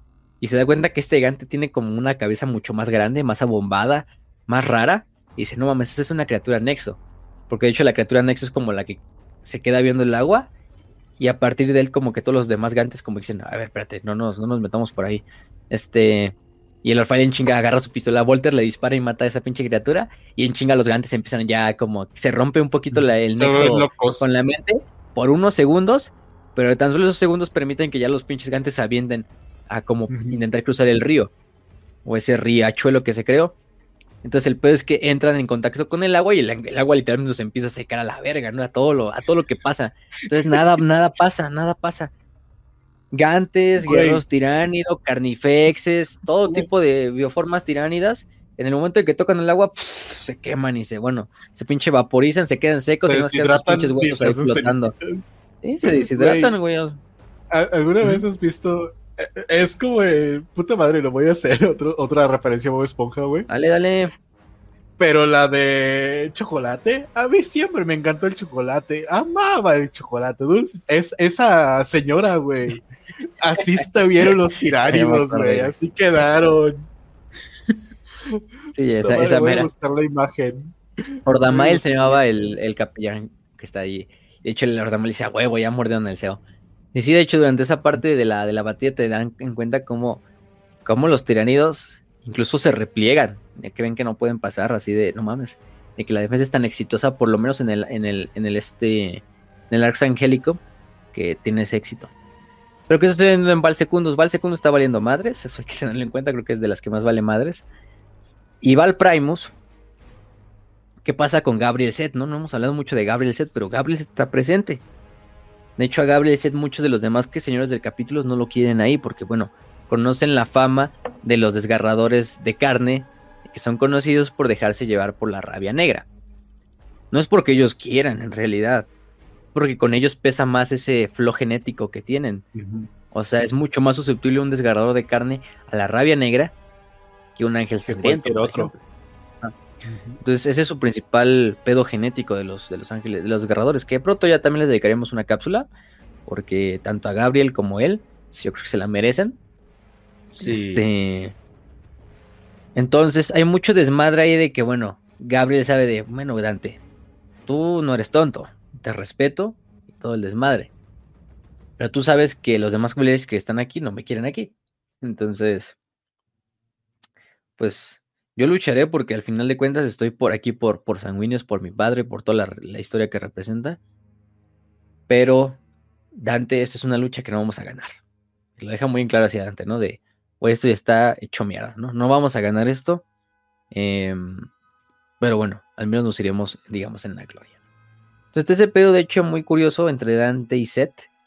De que como Dante intenta decirle a Gabriel, Gabriel deja de ser tan pinche nihilista, fatalista y mamón. Porque, güey, hay cosas que valen la pena luchar, ¿no? Incluso, porque creo que en una parte le pregunta así como de, este, pues te podría decir amigo, ¿no? A Gabriel. Y Gabriel no, dice, somos camaradas simplemente y, en la muerte se acaba ese punto, ¿no? O sea, quieran estamos para luchar codo a codo, pero nada de amistad, ¿no? Y obviamente el, Dante sí le deja así como entender de, bueno, güey, eso es lo que tú piensas, pero en realidad para tú sí, tú eres mi tú eres un compa, ¿no? Tú eres mi amigo. Dale, güey, lo dejaron en la zona del amigo de, los amigos, güey. No, es que pues el Z hay que entender su mentalidad. El Z también es un güey que está bastante ya traumado por el desmadre de su, ahora quiere perder más gente. Pero el güey sabe que no porque tengan ese desmadre genético, le tienen que dejar llevar. Entonces hay que tener eso, en cuenta. No hay que dejarse llevar. El problema es que a, Seth y a, y a su capítulo los mandan a Val Primus a defender Val Primus. Junto a otros cuatro capítulos, me acuerdo. No me acuerdo de todos los nombres de los demás. Pero hay uno en específico que vale mucho la, la pena mencionar. Que son los Caballeros de la Sangre. Los Caballeros de la Sangre es un capítulo renegado, de hecho, señor, el capítulo es Centaur Yol. Es un capítulo renegado. Eh, así fue nombrado por los altos señores de, la, de Terra. porque para intentar equivitar su rabia negra y su, y su sed roja, entraron en muchos tipos de atrocidades que no se pueden nombrar. Los altos señores de la tierra los, los nombraron renegados. Ellos mantienen su distancia de sus aliados, principalmente la Inquisición, pero ellos, ellos a sí mismos todavía se definen como hijos de sanguíneos y luchan por el imperio y por sanguíneos. Esos sí son unos putos degenerados locos, o sea, hay una parte en, en, el libro donde pues te dan a entender que Seth no esperaba que estos güeyes los, los, los... Primero que Dante les diera permiso para participar en la batalla. Porque al final de cuentas son renegados. Dante se los da porque digamos Dante sabe que ellos no van a sobrevivir. Dice, pues mínimo que encuentren su pinche redención a través de su muerte. Sus hijos de su puta madre, ¿no? Están corruptos. Eh, a más no poder. Pero mínimo que esa corrupción la intenten limpiar en sus últimos minutos. Pero Seth sí está así como en puto de por qué Dante mandó estos güeyes aquí. De hecho, ellos están como en una zona de Valprimus totalmente aislada. De hecho, este Seth como que lleva a un nativo ahí de, de Valprimus, a un, un jovencito, como un adolescente que lo guía hacia donde está el campamento de estos caballeros de la sangre. Llega, este, se entrevista con ellos, Seth les dice de, de, de qué pedo y todo este desmadre. Eh, él con Yul tienen como un debate así de de que Yul le dice, pues déjate llevar, güey, ¿no? Ya por la rabia. Vamos a morir todos, entonces, este, ¿por qué no celebramos y, te dejas llevar por esto? Eh, Seth le dice, no, no eres un pendejo, ¿no? De hecho, hay una parte muy turbia donde, pues van con este humanito, porque el humanito quiere saber así como de, ¿qué pedo con los orígenes de, de, Val Primus, no? Porque Val Primus está así hecho mierda y están todas estas pinches cosas aquí. Entonces, eh, estas ruinas, ¿no? Y se le dice, bueno, vamos a una de las naves y te vamos a, te voy a contar ahí qué pedo. Ahí está la cámara de los ancestros y te voy a contar la historia verdadera. Y van, va este humanito, va Seth y va Centaur Yul.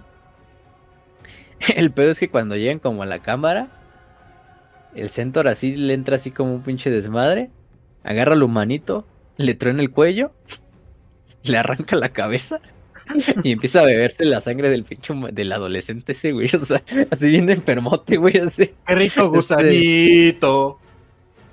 Y, y Z así le dice, no mames, pinche loco, no te debería de matar en este punto, ¿no? Incluso el otro le dice, toma, haz un brindis conmigo, ¿no? Y le ofrece así como la cabeza y de ¿Y eres? y Seth le dice, nos pareceremos en que los dos cargamos la mutación más fuerte que nadie, pero yo no me voy a dejar llevar por ella. Y entonces le dice, pues, este, y. y pues muy tu pedo, güey. Y sigue tomando. Y encuentras tu muerte. Sí, es muy tu pedo. Mejor. Y le dice, déjame que me voy a alimentar, ¿no? Y no quieres ver esto. A la verga. Y ya se come el cadáver. yo creo la verga. sí, no mames. Todo bien pinche enfermota ahí. Entonces, ese es el desmadre de estos güeyes, de los, de los caballeros de la sangre. Es que es un pinche capítulo. Pues leal, pero súper enfermo, güey. O sea, en ese sentido de Vamos a hacer pinches atrocidades para mantener la, la, la así tipo Drukari, lo que harían los Drukaris para mantener a, a, a Slanesh a raya. tú le hacen para mantener a la rabia negra a raya. Sí, no, mames, qué pedo, ¿no? O sea, qué pedo. Pero bueno. Bien enfermotes, güey. Sí, sí, sí, sí. Este. Bastante, bastante, bastante enfermos, ¿eh? Y hay otro capítulo. Entonces ellos van a estar también en Valprimus defendiéndola junto a los a estos cabrones. Y luego tenemos otro capítulo que son los Ángeles Vermilion. También decía por qué los mencionaba bastante. Porque uno de sus capitanes, que es el capitán Fen, lidera varias de las compañías a la defensa de Val. Pero él es un capitán, no es un señor del capítulo. Su señor del capítulo es Kuldot Moore. El pedo de los Ángeles Vermilion es que también es un capítulo muy mal visto por los demás sucesores de los Ángeles Sangrientos. Este. Estos güeyes tenían un ritual que se llamaba. Este. ¿Cómo se llama su pinche, su pinche ritual? Era este de, de Sorrowing, que lo traducimos y significa como el, el dolo o el dolor, ¿no? Es una más. El chiste es que esos güeyes tenían también un ritual medio enfermo, donde cada 50 años iban a un planeta conocido como Corinal, ahí mataban un chingo de gente, cosechaban su sangre, después la mezclaban con la sangre de un sacerdote sanguinario que ellos sacrificaban, la metían en una mezcla y de esta manera podían mantener la rabia negra a, raya, ¿no? a la ver. Este. Pero bueno. Eh, por eso los demás ángeles decían, no mames, ¿cómo matas a un sacerdote sanguinario? Pinches rituales todos enfermos, ¿no? Y los mantienen así como, como parias, así como, como de, bueno, estos no son de confianza. No tanto así como los caballeros de la sangre que eran ya eran renegados de por sí, pero sí bastante jodido. Entonces, Kuldot Moar y los demás, de hecho, se niegan a ayudar a, a, Dante y a Val. Sí, de ojetes, ¿eh? Pero de entre ellos surge un capitán que es el capitán Fen, que les dice, no, a mí me vale verga, yo me voy a llevar unas cuantas compañías y voy a defender el mundo natal de mi primarca, me vale verga. Y pues ahí va, este... Mm, basado. Basado y Fen lidera y de hecho hasta cuando llega el Fen con su, con su hueste, dice, los demás sangrientos dicen, ¿qué pedo Dante? ¿Por qué dejas pasar a este pinche güey, estos güeyes, no? Y, y todo, y, y Dante, a ver, porque deja que hable, ¿no? Y ya el Fen dice, no, pues nosotros venimos a ayudar y, y sé que nuestros crímenes no se van a ser olvidados, pero venimos a luchar como hermanos y como hijos de sangüeños, ¿no? Y ya, y Dante los acepta y los le dice, pues ahí agarren comida, que está el banquete, ¿no? Porque están haciendo un banquete antes de la batalla. Este. Pero sí les dice, no, pues, este, únanse. Y son algunos de los capítulos atípicos que suceden durante la, la, la, la, batalla, porque pues vemos capítulos que no debían de estar ahí, pero que finalmente son aceptados, principalmente los caballeros de la sangre y los ángeles este, Vermilion que bueno, tienen sus, cosas medio, medio turbias ahí entre manos. Eh, pero bueno. Entonces se sigue haciendo esta pinche batalla a través de este, de esta, utilizando esta agua, esta agua de la sed o agua seca, no sé. Eh, hasta el punto de que los tiránidos hacen así un, un ataque donde dicen, bueno, si no podemos acabar con esa agua, no la podemos cruzar, vamos a hacer un pinche puente de cuerpos sobre esa agua. Entonces tú dices a la verga. Entonces lo que hacen los pinches tiranidos empiezan a bombardear como que el laguito o los riachuelos así con un chingo de bioformas tiranidas, pero así que vayan cayendo así en la en los ríos así, pero a, propósito que se mueran, güey.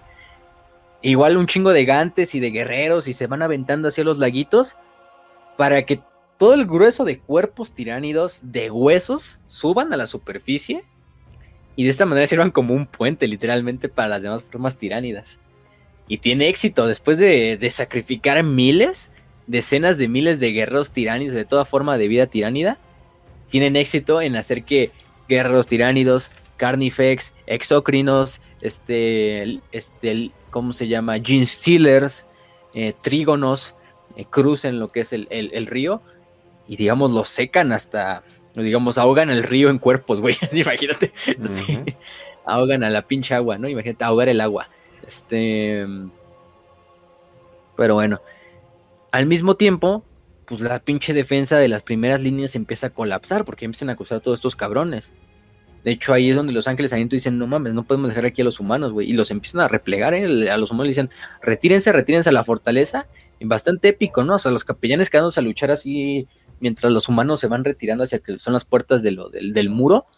Y de hecho bajan más ángeles sangrientos hacia lo que es el campo de batalla para intentar evacuar a la mayor cantidad de humanos posibles, ¿no? Incluso ahí te van contando como la, desde el punto de vista de un, de un señor, eh, de un humano que tiene a su hijo como de 10 años también más o menos, y los dos están sirviendo ahí en las líneas y te dan cuenta así como ya los trienios superan la defensa o la primera línea y empiezan ellos a correr así en chinga y de repente llega un ángel sangriento así, ellos pensando, no, pues ya nos va a matar a la verga, nos va a hacer algo, ¿no? Y ya nomás el ángel sangriento los agarra, los, los, los agarra, los jala y los carga hacia, la que es la puerta y los mete allá en la fortaleza así. Bastante, bastante heroico, ¿no? Así de, no solo los salamandras pueden hacer eso. Este... Pero bueno. te digo, güey, son esta población de Val. No quieren que mueran. Los tienen no, para no, los van a matar a lo pendejo. Sí, o sea, los usan como carnada, pero tampoco es de que los quieras matar. O sea, hasta ese punto está entendible. Pero, pero bueno. Y también ahí es cuando, de hecho, los ángeles sangrientos liberan parte de lo que son las compañías de la muerte. Eh, tenemos, por ejemplo, lo que es el, la, torre, la torre de, Amareo.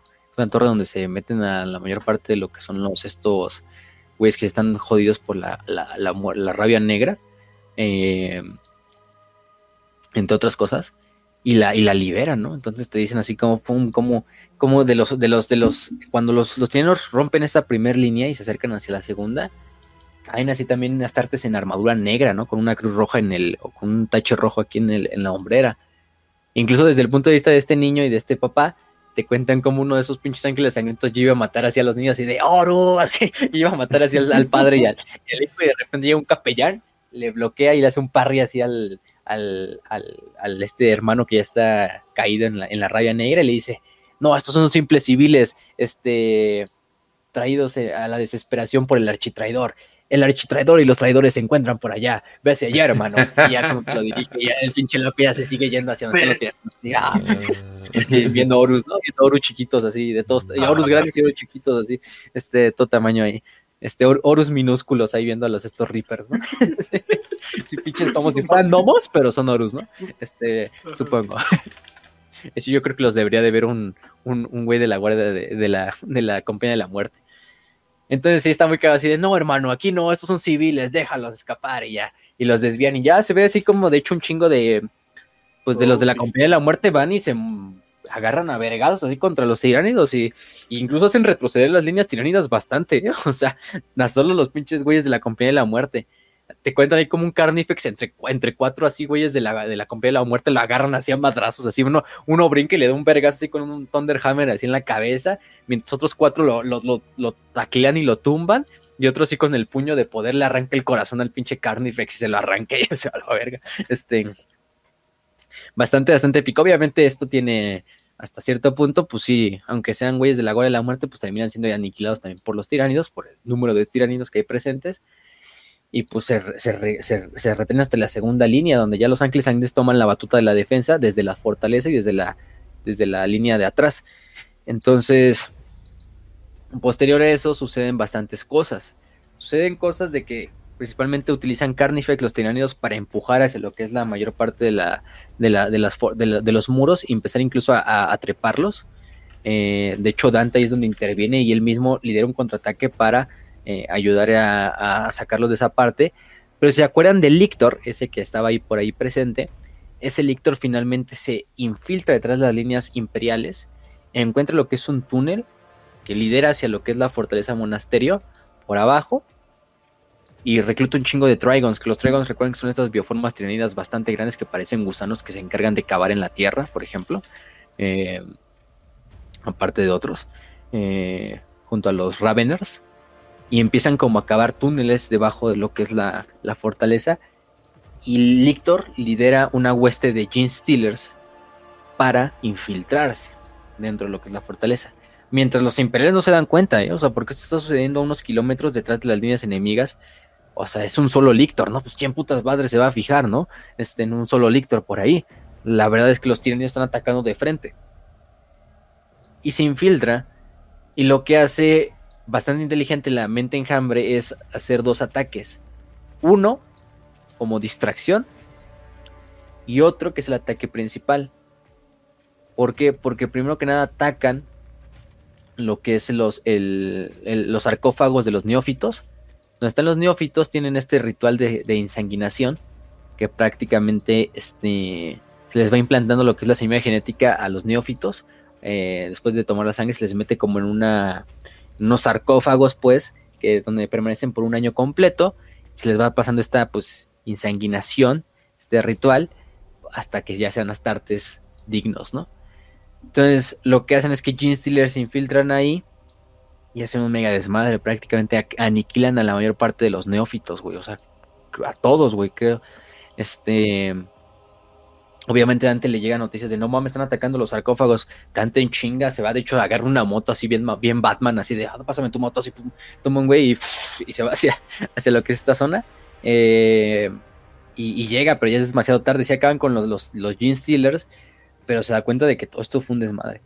Pero aparte, justo en ese momento le llegan noticias de que los escudos de vacío de la fortaleza que habían mantenido la fortaleza viva por semanas acaban de ser destruidos o desactivados más bien. Pues a la verga, ¿cómo no? Entonces la distracción fue atacar a los sarcófagos de los neófitos porque el Lictor, este Lictor, se infiltra por otra parte de lo que es el núcleo de la fortaleza, el núcleo de plasma, este, y el núcleo de los escudos de vacío se infiltra, de ahí por ahí te dicen cómo mata a un tecnosacerdote a la verga, y luego se, se, se literalmente el, el Lictor se amputa los brazos para pasar por un túnel pequeño y todo el desmadre. Y finalmente llega donde está como la torre del generador de, los escudos de, vacío. Y literalmente lo que hace el Lictor es inmolarse, así como, así como reventar unas glándulas que tiene en su cuerpo para que su cuerpo se empiece a hacer como ácido y, disolverse en ácido y quemar lo que es el, generador de escudo y destruir lo que es la, el generador. Entonces se, sacrifica el Ictor, se inmola, es un pinche la Akbar y desmadra lo que es el escudo de vacío de toda la fortaleza, ¿no? Entonces no mames. Este con eso, pues los tiranos ya tienen puerta libre para bombardear lo que es la fortaleza desde arriba. Otra parte de aquí hay que tenerlo en cuenta. Es que imagínate, o sea, ahí perdiste toda una generación, güey, de reclutas, de neófitos, y se chingaron tu escudo, güey. Imagínate el golpe que, que es para la moral de Dante para ese momento. Que es un super doomer, güey. Sí, no, o sea. No, el Dante sí está así como de hasta cierto punto bastante parte del libro es como de Dante, bueno, aquí voy a encontrar mi muerte, ya por fin aquí me va a llegar, ya aquí ya no hay forma de que sobreviva esto y pues me voy feliz. Digo, defiendo Val, pero me voy a morir en el camino y lo sé. Entonces, por lo menos va a quedar alguien que me suceda, ¿no? Y biche Dante así con, la huevo, ya me voy a morir, sí, ya por fin, por fin, por fin, este. pero bueno, ahorita vamos a ver qué pedo. Em, el chiste es que, pues ya con eso la fortaleza se empieza a caer sola, ¿no? Pero hay que tener en cuenta que Mephiston, porque no hablamos mucho de Mephiston, porque Mephiston la mayor parte de la batalla va a estar aislado, incomunicado, inhabilitado, porque el güey lleva a cabo un ritual dentro de las montañas Kruger, son las montañas donde los ángeles sangrientos obtienen como sus piedras rojizas, esas de las eh, que utilizan para su joyería y para que tienen un pedo simbólico dentro de su legión, para hacer un ritual en el cual sellar a Cabanda y evitar que Cabanda aparezca en, en aquí en, en como tal en esta desmadre, ¿no? En ahí se dice en pues sí, en en Val, pues se me fue la idea. Eh, y lleva a cabo este, este, sale así con un chingo de Thunderhawks, liderando así un chingo de biblioteca, a la mayoría de parte de los bibliotecarios del capítulo, hacia las montañas. Hay una escena muy mamona, o sea, esa escena es muy mamona porque van todas las Thunderhawks de los Ángeles Sangrientos dirigiendo hacia las, montañas. Previamente los tiranos mandan todo un enjambre de bioformas voladoras para intentar detenerlo. Y es así como de, e, este, me fistan así súper mamón, así de, este piloto, abre la puerta. Y nada más así de, y todos los demás así, los, los, los bibliotecarios así como de, bueno, ya sé qué va a pasar, ¿no? Pero hay un bibliotecario que es como nuevo y dice, ¿qué vergas va a hacer, no? ¿Qué va a hacer este Mephiston? Tú solo mira. y Mephiston nada más canaliza así su poder psíquico, le aparecen como unas pinches alas etéreas así de, de energía, de energía de la disformidad. Y literalmente se avienta así del Thunderhawk a volar así, güey. Y, ve así toda la, toda la, imagínense el enjambre de, cientos de, de, tiránidos, así voladores. Lo que hace Mephisto nada más es canalizar su energía y aventar una lanza así como psíquica, como la cual quema prácticamente con un pinche orbe a todos los tiránidos que estén enfrente de él y le abre paso completo a lo que es toda la flota de Thunderhawks y así y ya nada más se regresa a la nave y, se agarra ahí de la, de la, de la cornisa de, lo, de la, de la de la esclusa para volverse a subir a lo que es el, el Thunderhawk super mamones. che, me fistan así de. Incluso te dice, no. Este, la, la, la, mente enjambre, la mente enjambre ya había presenciado y luchado contra todos tipos de enemigos, pero Mephiston solo hay uno, ¿no? Entonces nunca se iba a poder adaptar. Y pum, mi pinche Mephiston así. Te digo, pero bien mamón así de piloto, abre esclusa y no se avienta. este, bastante, bastante, bastante cagado, eh, bastante cagado. Eh, y bueno, llegan a las montañas, empiezan a hacer este ritual.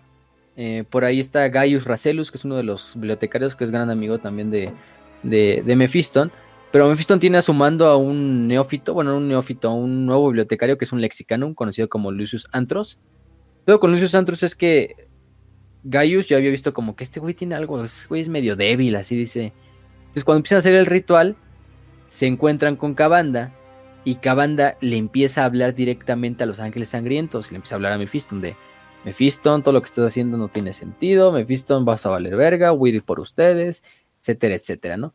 Y les empieza, le empieza como a ofrecer cosas así de, e incluso les dice a uno, le dice a los ángeles sangrientos, aquel que niegue al falso emperador o al emperador muerto, eh, Korn le dará todo su poder, ¿no? Así una mamada. Este.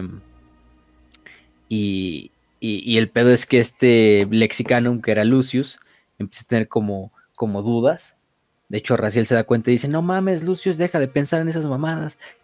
El problema es que eso desestabiliza totalmente el ritual y eso ayuda a que Cabanda logre entrar como a través de una grieta disforme que se abre De hecho, hasta se agarra madrazos con el, bueno, con Mephisto. Mephisto le da unos espadazos, igual los demás bibliotecarios intentan así dar como pinches lanzazos psíquicos y todo.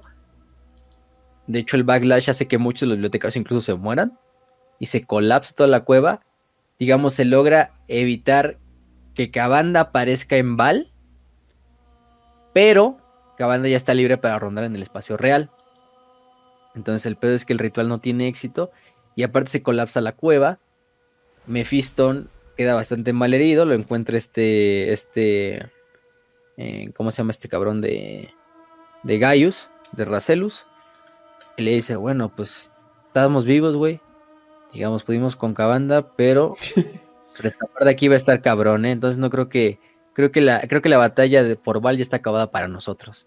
Entonces es por eso que no vamos a ver a Mephiston hasta el final. Cuando ya logran salir finalmente los escombros, Mephiston y algunos de los bibliotecarios que sobrevivieron, pues la batalla ya acabó, güey. Entonces ya Gilliman ya llegó y todo el desmadre. Entonces por eso no vemos a Mephiston del todo presente en la batalla. Y sí participó, ¿no? Digo. Pero. Pero él fue por intentar detener a, a Cabanda. Este. En este desmadre. Que no tiene éxito. le dice, bueno, pero tenemos salud. Exacto. Literalmente. Y bueno. lo que se pudo con las herramientas a la mano. Por ahí vemos que mueren otros cinco señores de capítulo en lo que resta de la batalla. Polo, pues. Darkan, Sargo, este, capitanes de todas las compañías. Em, eh, ¿Qué más? Y se retraen hacia lo que es el Domo de Los Ángeles, que es la zona pues, última donde prácticamente van a ser el last stand. En Valsecundus, Set y los desgarradores de carne mantienen, digamos, las, este, las zonas de aspirantes a salvo, mientras las espadas carminas eh, mantienen la, estación astropática. Em, los Space Marines mantienen sus, estos, su, su, defensa, pero ahí es cuando llega el Swarmlord y empieza a cambiar todo lo en favor de los senos.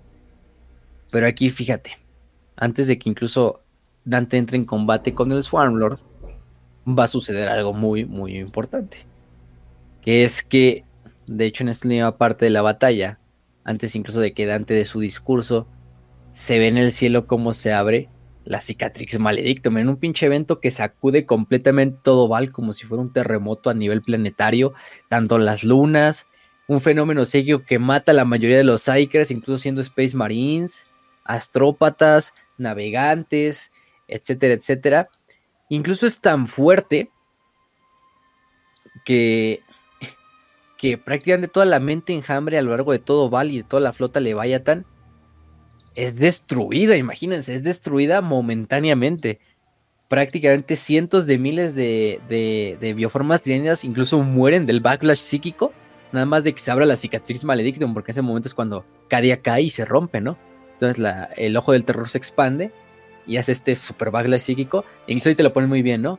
Y por primera vez en su existencia, la mente enjambre encontró la muerte. Ah, perro. Este. Básicamente nos dicen esquizofrenia 1, bichos 0. Sí, no, o sea, pinche. No, o sea, los hace mierda. Hace mierda tanto a los ángeles como a los, a los tiranos, pero más a los tiranos les pega.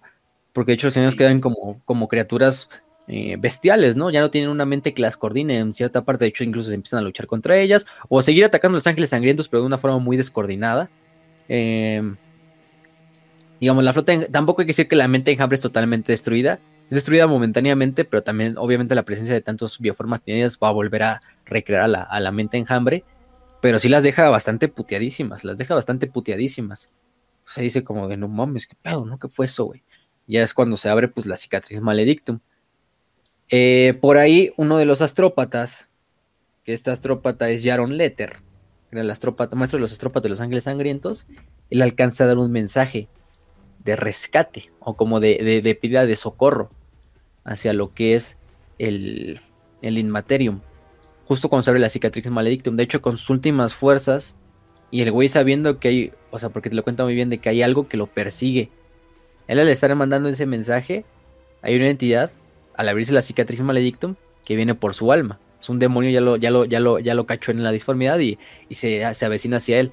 Pero justo antes de que ese demonio pueda obtener su alma o su cuerpo, logra enviar el mensaje de, ayuda y a, cambio recibe un mensaje de retorno. a la verga, y este mensaje de retorno, ¿qué será, no? Eh, luego le cuenta un marín con sus últimas palabras de qué es lo que vio. Y lo único que alcanza a decir son tres letras. Gi, gi, gi, ¿no? O sea, eso es lo que alcanza a, O sea, él dice, él viene, viene alguien, viene algo. Y el marín así como de, ¿qué? Pero ¿quién vergas viene, no? Este... Y él nada más alcanza a decir eso, ¿no? De gi, gi, gi, y ya se muere. Bueno, lo posee un demonio y ya los astartes tienen que matarlo, pero este... Eh, pero si alcanza a decir como, así de, oh, ¿qué pedo? ¿Quién será? Este... Este, supongo que Lionel Johnson. Ah. No, güey, es este. Lionel Johnson. Guitarras. guitarras. Guitarras SA de CB, güey. Nos vienen a cantar una canción. Pues es el desmadre, ¿no? Se muere. La verdad, el, el, el, el Jaron Letter se avienta también un gran sacrificio bastante épico, así cuando Scott y su pinche voluntad era más grande que cualquier hombre que estuviera presente en ese momento en Val y logra mandar ese mensaje a la verga, ¿no? Así al, al, al Inmaterium y quien lo cacha, así de distrés, así de, vengan pues, a ayudarnos, ¿no? De que necesitamos la ayuda. Y recibe a cambio ese mensaje o esa visión de, de quién sabe quién será. De, fondo, se escuchaba como a, toda, a todo volumen, güey. De todo, a todo volumen la canción de los Ultramarines, güey. El canto de los Ultramarines. No sé quién es, güey. Puta madre, ¿quién viene? No sé. Exactamente. Y bueno, el chiste es que, aparte de eso, ahora sí, se abre una grieta disforme sobre Val Prime. Y sobre esta grieta disforme cae nada más y nada menos que Cabanda, como si fuera un pinche meteorito a la verga. Él va viendo cómo va cayendo y va viendo hacia Val. Pero el pez que no va hacia Val, él va cayendo hacia Val Primus. Y cae, ¡pum! Cae en Val Primus. donde está Gabriel Set y donde están los otros caballeros de la sangre y todo este desmadre. los tiránidos aparte. Entonces pinche cabanda oh. llega y empieza a hacer como un ritual donde todos los tipos, todos los cráneos así de, todos los seres que han muerto ahí, empiezan como a juntar en una montaña alrededor de él, en un pinche monolito, y ese monolito se junta con la cicatriz, y de ahí empiezan a salir un chingo de legiones demoníacas, ¿no? De, de Korn. a luchar contra los tiránidos, y los tiránidos como andan en la pendeja porque su mente enjambre todavía no se recupera, pues los hacen cagar a los demonios, o sea, pinche vio, vio espada luchando contra espada impía ahí y todo el desmadre, ¿no? Y Cabanda cobrándose tiránidos, eh, astartes por igual. Y viene por Set y viene por este Yul. Yul le dice a este Set, Set, lo único que nos queda. Bueno, más bien Set le, responde, ¿no? Pues hay que evacuar hacia Val Secund, hacia Val, güey. Val Prime ya está hecho mierda, ¿no? Val Prime ya está perdido. Eh, con un pinche puñado como de 200 desgarradores de carne que quedan, ¿eh? O sea, la verdad es que... la batalla fue brutal. y si antes fue brutal contra los tiranidos, ahora son demonios, güey. Y de hecho, a los caballeros de sangre les había ido bastante bien, ¿eh? O sea, casi no habían perdido, no habían perdido muchas tropas a comparación de otros capítulos. Pero porque esos están totalmente salvajes, es nomás en un, en un punto donde sí, como, ¿qué pedo, güey? ¿no? Este... y entonces le informa... Y ¿Podrías calmarte un poquito? Sí, y Seth le dice... Y Seth le dice a Yul, pues, güey, vente, ¿no? Pues vámonos a Val, ¿no? Y Yul le dice, no, pues nosotros no tenemos lugar en, Val. Vete tú, Seth. Vete tú con tu pues capítulo. Nosotros ya nos quedamos aquí. Nosotros les cubriremos la, nosotros les cubriremos la retirada. De hecho, los caídos de esa sangre se quedan. Sí, o sea, acompañan a Seti a todos hacia como el espacio puerto para que evacúen. Pero pues, adiós. Dicen, no, Cuídense. Nosotros, estamos corruptos, güey. Nosotros vamos a encontrar la muerte aquí. Y esta va a ser nuestra última expiación, ¿no? Esta va a ser nuestra última deuda con nuestro primarca, con sanguíneos. Sí. Y de hecho, no, es en una, en una, en una escena muy, digamos, este, interesante, donde el propio donde el propio Jules se queda a luchar y entra en cara a cara con Cabanda, ¿no? Y, y Cabanda le dice, no, pues este, lucharé contigo, aunque no seas tu primarca y no es por lo que venga, y, le empieza a hablar de toda la rabia viene de Korn y de sus criaturas, ¿no? Este, únete y eh, serás un asesino glorioso por la eternidad, este, etcétera, etcétera, etcétera. Y, y vaya que, este... Y, yo, y yo, le respondo, yo, yo, yo, para ser un pinche güey todo psicópata y todo vale verga. yo nada más le dice, ja, desenfunda, perra. Y... Desenfunda, perra. Sí, casi, casi. le dice así de, pues morirás, ¿no? Entonces, la furia es el poder que nos da Korn y todos somos unos con él, ¿no? Y, este, busca mi favor y te convertirás en el primero. Y lo que le dice Yul, que son sus últimas palabras, dice, no me importa ninguna de tus palabras, demonio, ¿no? Te, sanguíneos te, te, te desterró. Yo no podré, pero aquí he venido a dar mi testamento, demonio. Nos llaman monstruos y merecidamente lo tenemos, ¿no? Ganado. Pero que quede como constancia ante ti y ante tu maestro que la furia de Sanguinius es la que me da fuerza y no la de aquel bastardo de Korn. Ella no es cuando Yul carga y contra, contra Cabanda y y pues muere, ¿no? Muere contra todo su capítulo. Y digamos, los caballeros de la sangre encuentran una redención en la muerte, luchando y demostrando que su furia, por más corrupta que estuviera, hasta el último minuto de sus vidas, procedió siempre del ángel y no de Korn. Entonces, pues, lamentablemente, ahí fallecen también todos los caballeros de la sangre. Estamos bien pinche enfermos, pero somos leales. estamos enfermotes, ¿no? Eso no te lo niego, pero pues chinga tu madre, pinche demonio. así, pinche esquizofrénico, así luchando contra el demonio. Tengo mis alucinaciones, pero no son tuyas, son de mi, son de mi dios. no sé. Huevo, perra. Mi esquizofrenia es mía, no tuya, perra. te carga ahí contra él. Y pues fallece Yul, y pues es eliminado obviamente por Cabanda, ¿no? Lamentablemente lamentablemente para él.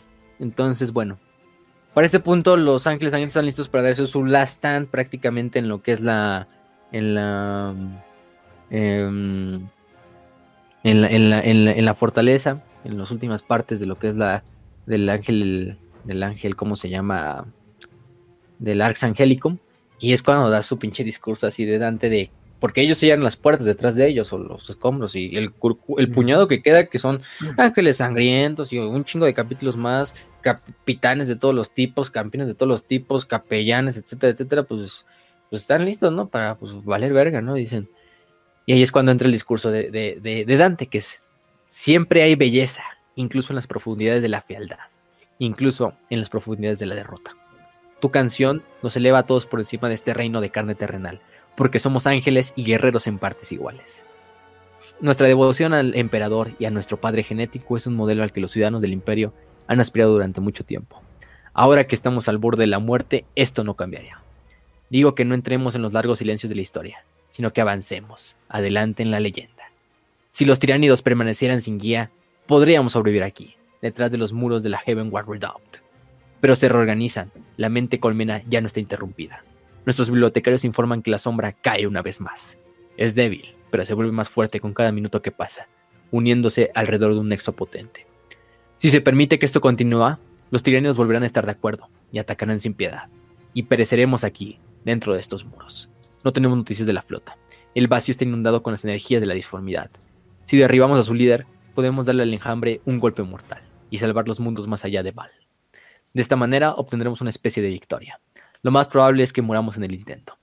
Quedan millones de ellos, escasos miles de nosotros. Si nos quedamos detrás de estos muros, abrumarán la última de nuestras defensas en unos pocos días. Esta es la única manera. La sombra en la disformidad es un monstruo de muchas cabezas, más feroz que la hidra de los cuerpos antiguos, ya que tiene mil millones de mil millones de cabezas, y todas deben ser cortadas antes de que muera. Tenemos las cuchillas, tenemos la voluntad, esculpamos los cráneos de estas, de estas criaturas. No somos los hijos del gran ángel, no somos los más bendecidos de todos los adeptos astartes. Nuestro primaca fue de los primeros en morir, pero vive eternamente en todos nuestros seres. La carne y la sangre de nuestros cuerpos son su huésped. Durante 10.000 años hemos protegido su legado dentro de las fortalezas de nuestros cuerpos. Dandy inclinó la cabeza y dijo, ese tiempo ha llegado a su fin. Todos somos la compañía de la muerte ahora. Los sarcófagos yacen destrozados, sus ocupantes devorados, y nuestro futuro sobre Val ha muerto con ellos. El capítulo está terminado aquí, pero aún no está muerto. Nuestro linaje puede sobrevivir en la semilla genética de nuestros hermanos en otras partes de la galaxia. O puede que no. Esta cuestión de supervivencia ya no es nuestra para contemplar. Desvía tu mirada del futuro y piensa en el presente, ángel sangriento, en el ahora, en lo que podríamos lograr en estas próximas y gloriosas horas. Porque si debemos entrar en la oscuridad de la extinción, hagámoslo con nuestras espadas en nuestras manos y la ira de Sanguinius en nuestros labios. Cuando las noticias de esta batalla lleguen a otros mundos, que levanten sus armas y digan, no caeremos, no moriremos mansamente. A través de la batalla recordamos y honramos a los hijos de Val. ¿Quién dirá sí? ¿Quién levantará su espada con la mía? ¿Quién traerá el acero, bruñido y el alma colérica a la matanza? Y dejará fluir la ruina roja. ¿Quién morirá al acordarse de nuestro Señor? Nuestra carne puede ser devorada, pero no pueden tocar nuestras almas. Somos los vans bendecidos de los guerreros del emperador. El alma de nuestro Señor vive en la mente y el corazón de cada uno de nosotros. Nosotros los vestidos de rojo, los hambrientos de sangre. Nosotros los iracundos y los puros. Nosotros los hijos de sanguíneos, el más noble y glorioso de todos los primarcas. Tenemos más que su memoria en nuestros corazones y mentes.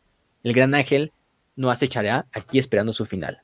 Atacaría, buscando destruir al líder de sus enemigos, como lo hizo cuando se enfrentó a su hermano Horus.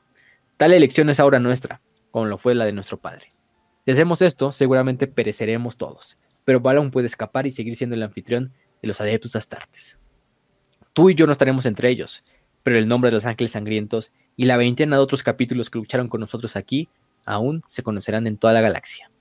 Durante un milenio he llevado esta máscara, tanto tiempo que los humanos mortales de mil mundos se equiparan a Dante con sanguíneos. Uno se ha convertido en el otro. Ya no necesito una máscara. No necesito usar la cara de nuestro Señor. Él está aquí, en mi corazón. Os revelo mi rostro oculto durante mucho tiempo por la vergüenza de la debilidad que revela la edad. Dante procedió a quitarse la máscara.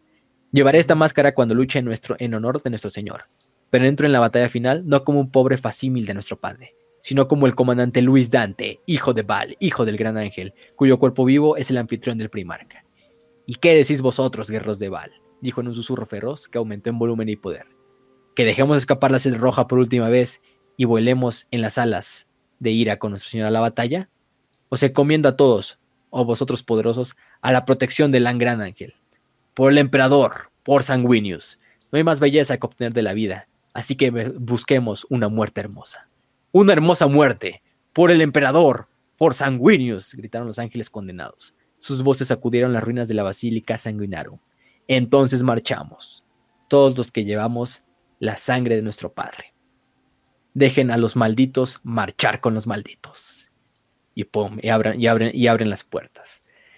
Y pues abren las puertas y entran a lo que es la batalla y a los vergazos, ¿no? Aquí tengo que decir algo, güey. Puedes imaginarte como que toda la historia de los ángeles sangrientos, tanto como legión como capítulo, güey. Estamos hablando de la misma legión que. Pasando sus ojos, ¿no? Ajá, o sea. los ángeles, bueno, los criminales de la primera generación de Terra, güey la transformación que pasó con Sanguinius de criminales a ángeles, toda esta cultura que les mete Sanguinius de ustedes van a defender el imperio, los mismos que estuvieron presentes en la batalla contra Cabanda, la primera batalla y vieron desfallecer a su primarca, los mismos que estuvieron presentes en la creación del Imperium Secundus, los mismos que estuvieron presentes en la gran defensa de Terra, y que se llevaron la peor parte de la defensa de Terra. Los mismos que estuvieron presentes durante todos esos 10.000 años defendiendo al imperio eh, a capa y espada, güey, contra la pared, en cada maldito segundo, güey. Y ver ese momento, puta madre, joyita. Joyita. Y bueno, de hecho ahí le dice, ¿no? O sea, le dice al capellán, ¿cómo se dice este cabrón?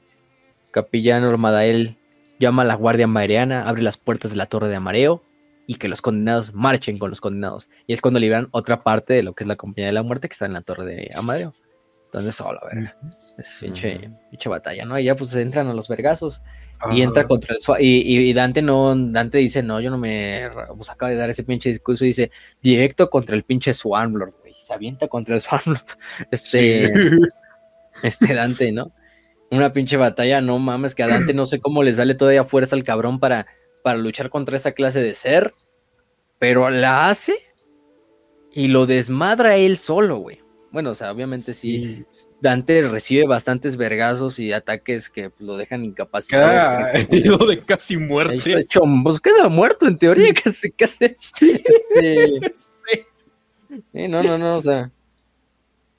Sí, no, no, o sea, es bien cagado porque incluso el pinche agarra la espada del Swanlord, ves que los Swanlord tienen su espada esa que va conectada con ellos, que es un simbiote, de hecho, agarra la espada y la parte el pinche Dante hacia la verga, y luego lo agarra y le, mete un pinche balazo así en la cabeza, ¿no? O sea, bien, bien cabrón.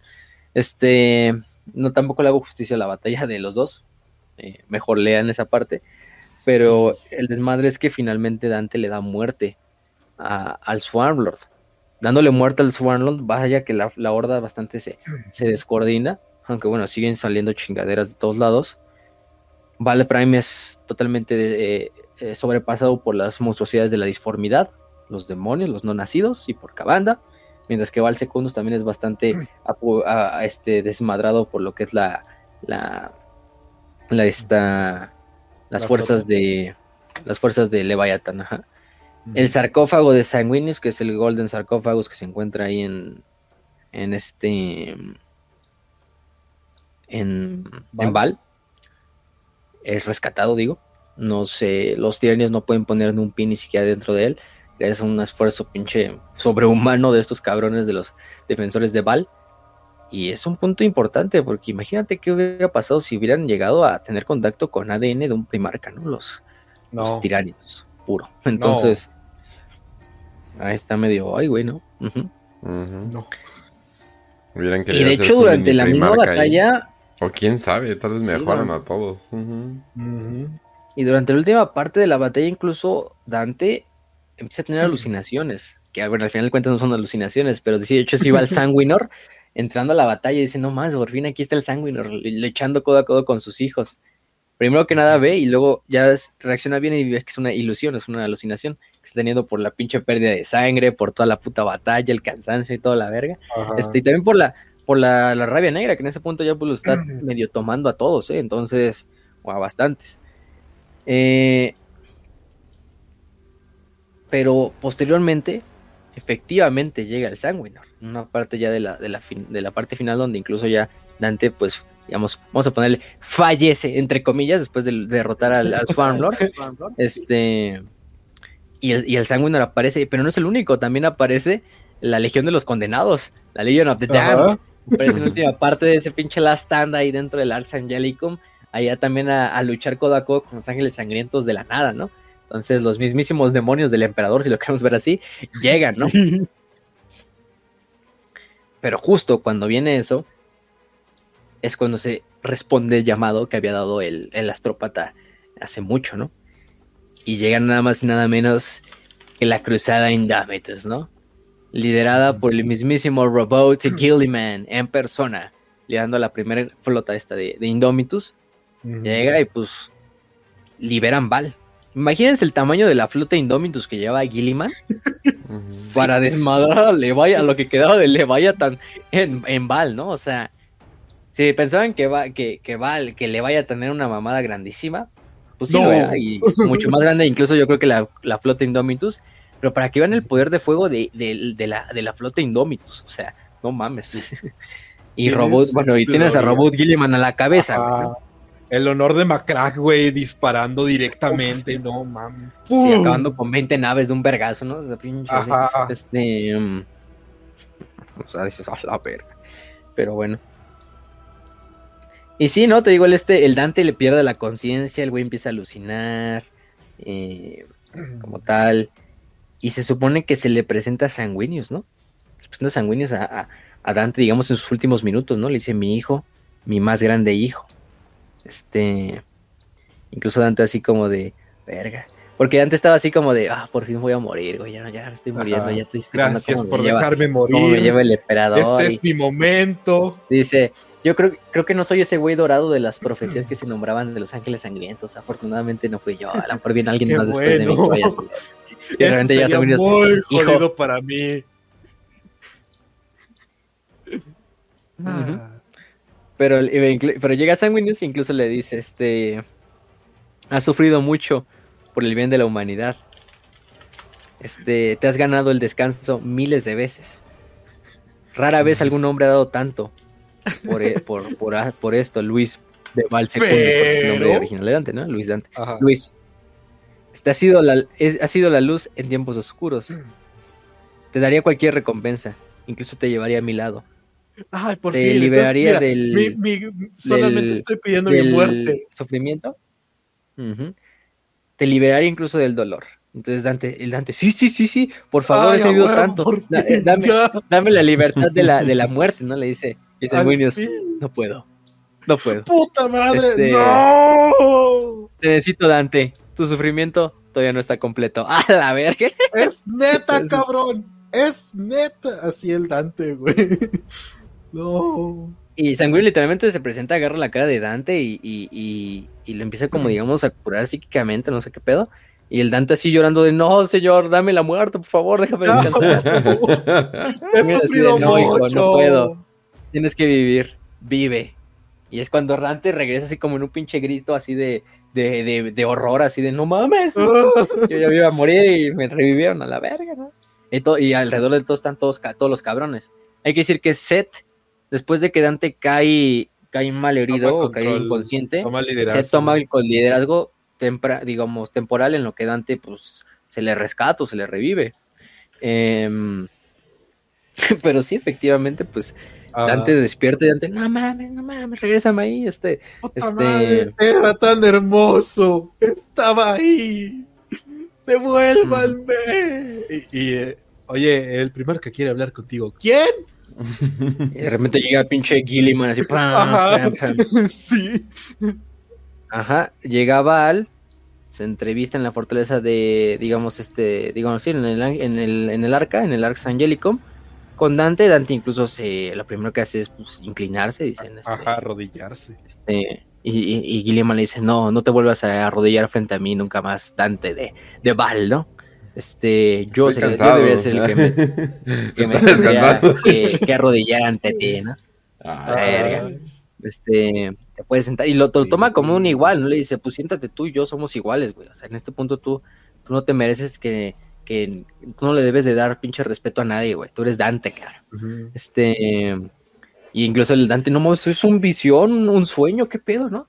Y el, y el Dante y el Gilliman, no, ninguna, güey. Yo aquí he venido a, rescatar el imperio de nuestro No, sí soy real, güey. ¿Cómo ves? Este, y ya Gilliman le explica, no, pues que crees que vinimos y ayudamos y desmadramos la flota y y la verga, y este.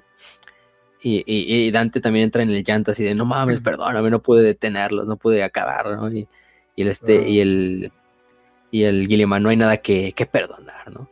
Y le dice, levántate, cabrón, álzate, hijo de Val, ¿no? Y, y le dice, bueno, se organizan el desmadre, y le dice, pues, ¿cómo la ves, Dante? Te voy a encargar el changarro. Si está este pedo, y Gilliman nombra Lord Comandante del Imperium Nihilus a Dante.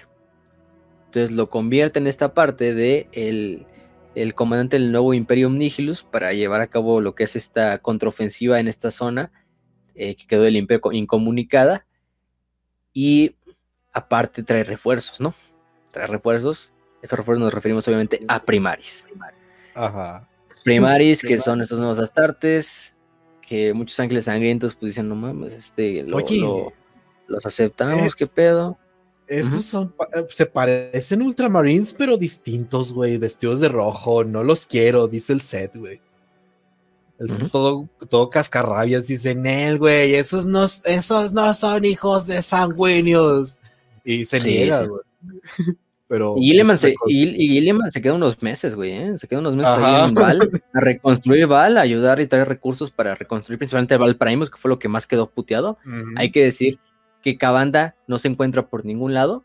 Lo único que se encuentra en Val Primus es un monolito que se ve desde la órbita incluso, eh, con cientos de miles de millones de cráneos, eh, haciendo prácticamente lo que es la runa de Korn, el símbolo de Korn.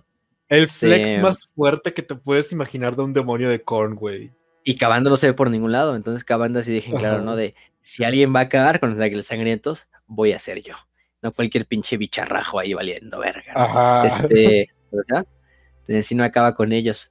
De hecho, Val Primus lo tienen que bombardear desde órbita otra vez para quitar como ese pinche símbolo impío a la verga.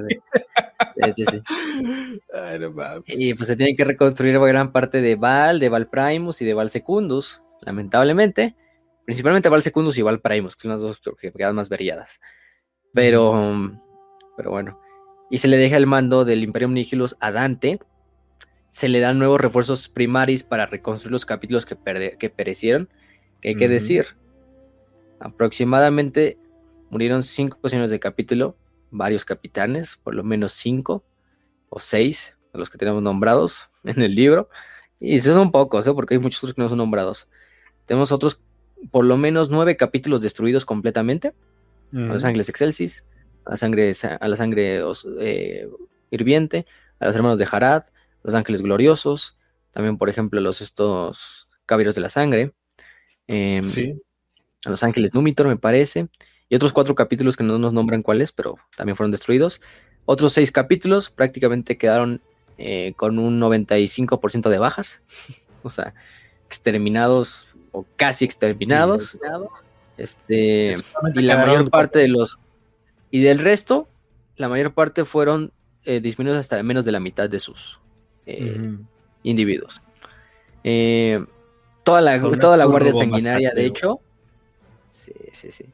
Toda la guardia sanguinaria fue aniquilada también excepto una. Y esas solo son unas bajas, ¿no? Toda la flota, toda la, toda la gran flota de los Ángeles Sangrientos, casi en su totalidad fue destruida. Tenemos también que su maestro de la flota fue, fue asesinado. Dante fue herido en acción, no murió. Pero bueno. Capellanes ni se cuenta. O Rafael, por ejemplo, el que habíamos dicho, este, Ordamael, perdón, también muere en la batalla, en el último Last Stand, cuando es asesinado por un Carnifex.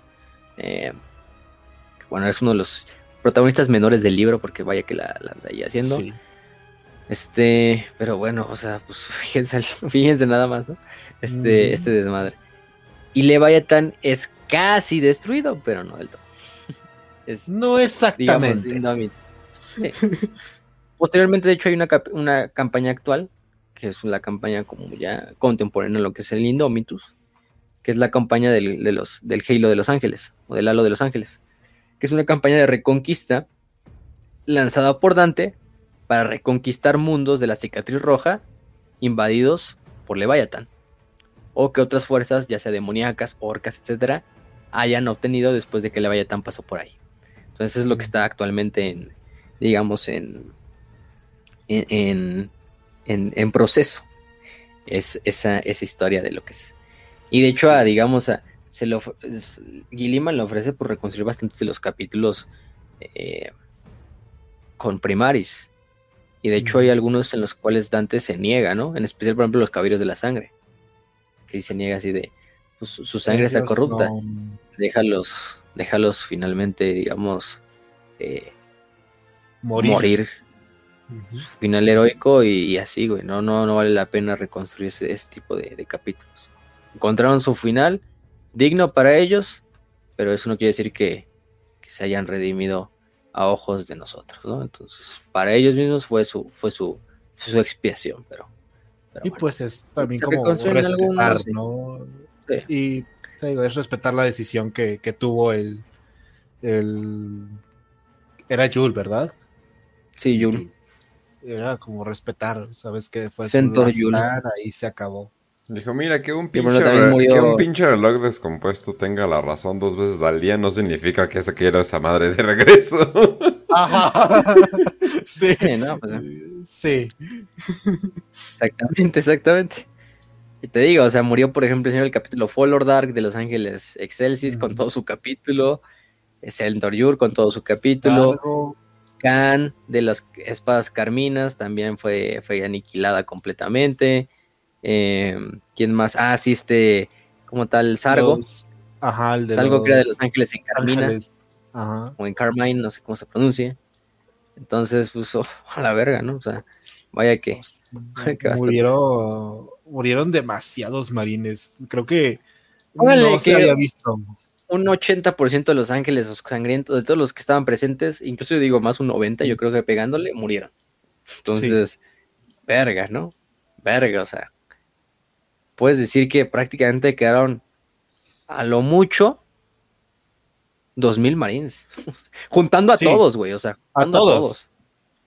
O sea, la, madriza que estamos hablando, güey, está superando incluso los tiempos de Kurland, güey, con los puyos imperiales. Así la ponemos. aquí no hay nada que decir, güey. O sea, madristas que no sabían desde, por ejemplo, la masacre de Isban, o sea, del desembarco en Isban. Incluso más, yo diría, pero. Pues una victoria pírrica, al final de cuentas, pero. Sí. Aunque le vaya tan sí activa, gente, no hay que tener en cuenta de que la mayor parte de la batalla fue destruida, pero eso no quiere que le vaya tan en su totalidad fue destruida. La batalla le vaya tan ahí sigue, haciendo de, de las suyas. Entonces, pues, pues esa parte de, bueno, de hecho, ahí pueden encontrar bastantes de las muertes en el lexicano, de los que, murieron en acción. Eh, también, pues, propiamente de, en el libro, vale la pena mencionarlo. Eh, cuáles son los que, los que fallecieron.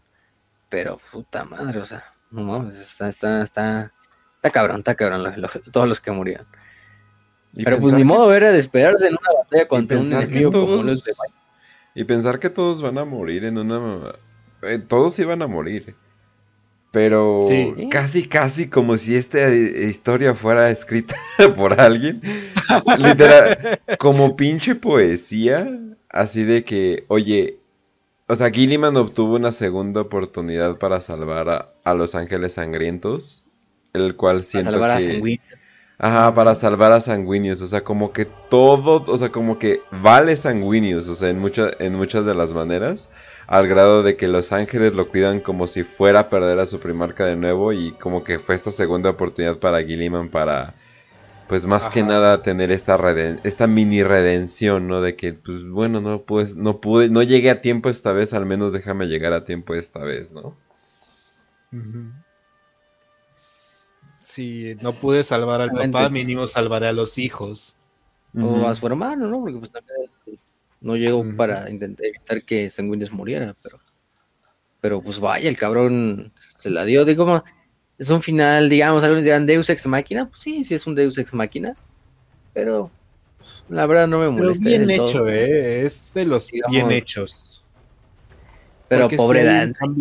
El pobre Dante sí es así como de no mames. ya me puedo morir. No, ¿qué crees? Tienes una responsabilidad muy grande. No. Lo peor es que el güey la acepta. O sea, cualquier fuera otro güey ya se hubiera metido un balazo en la cabeza.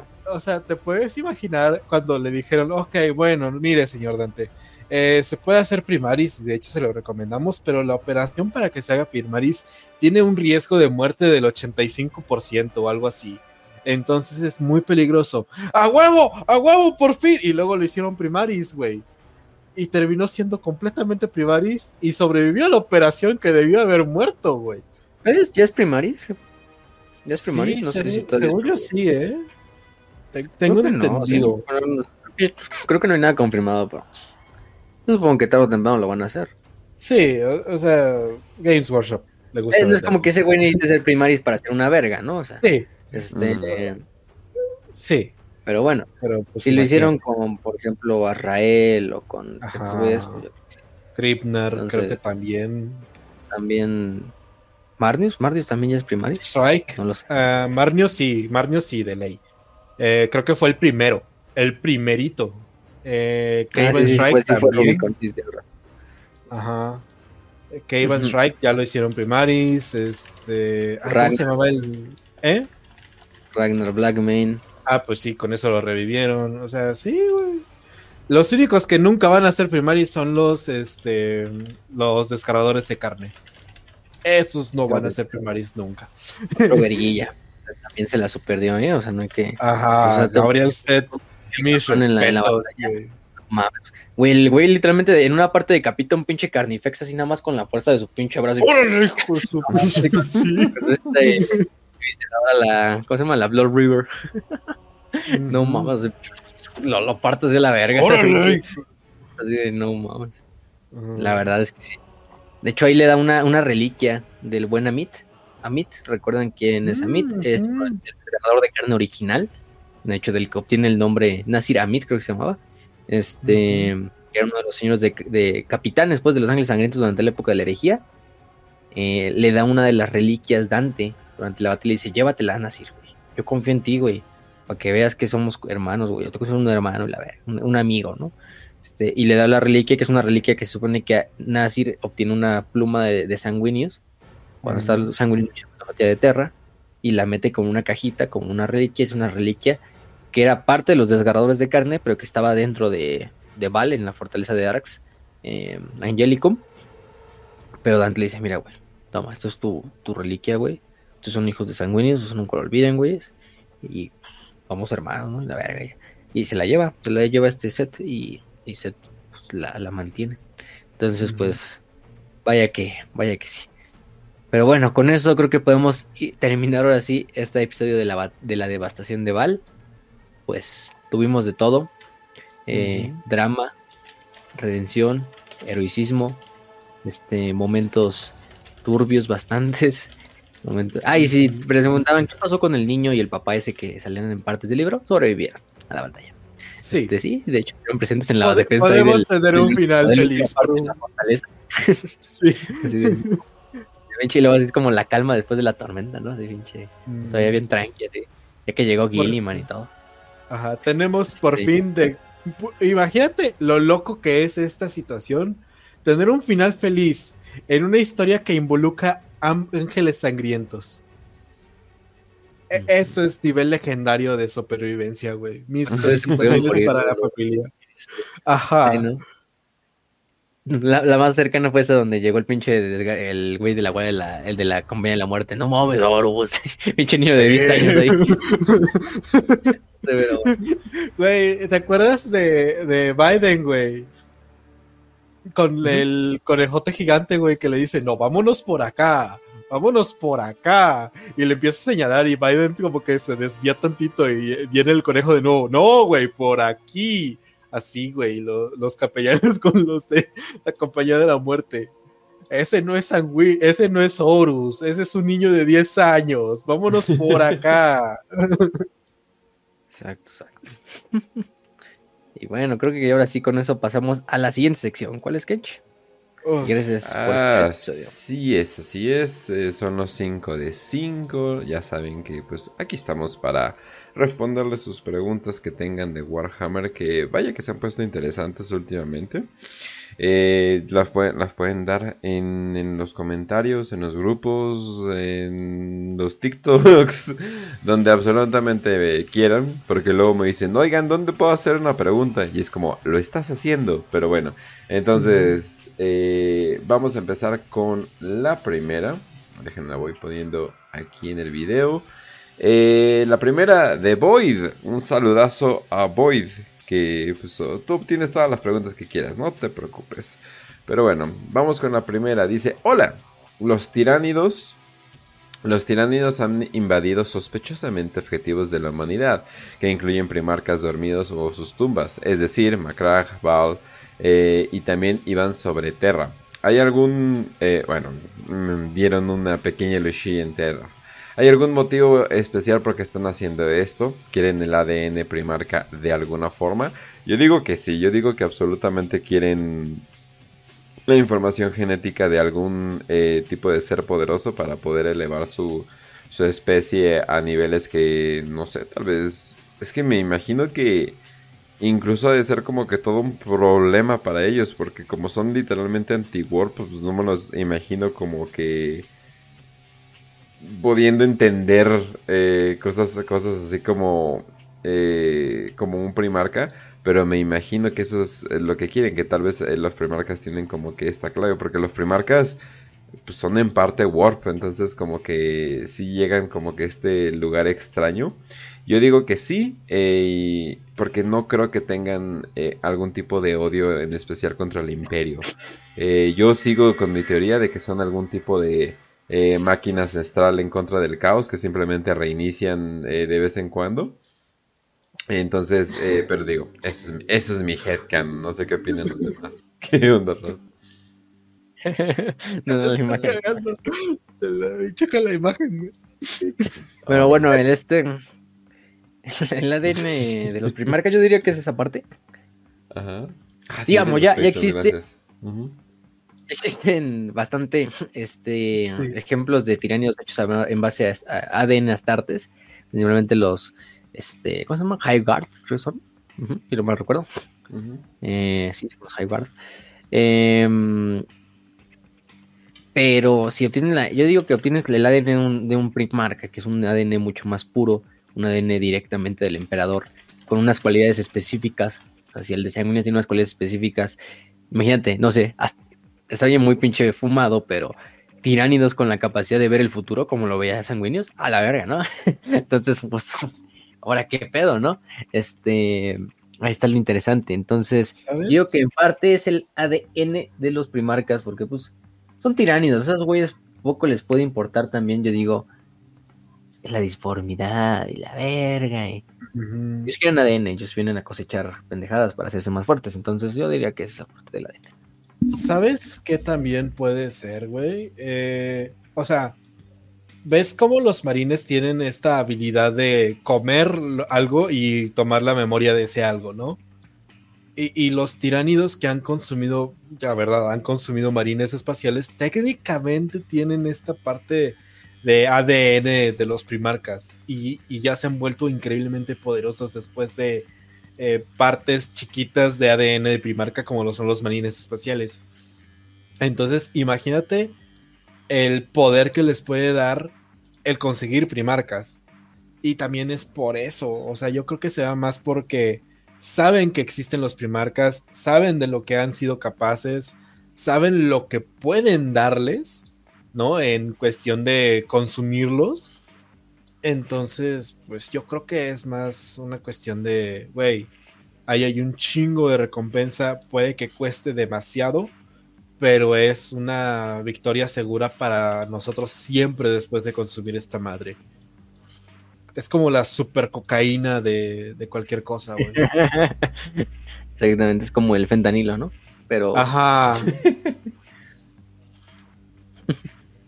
Pero bueno. Así es. Ese, te engancha a más no poder.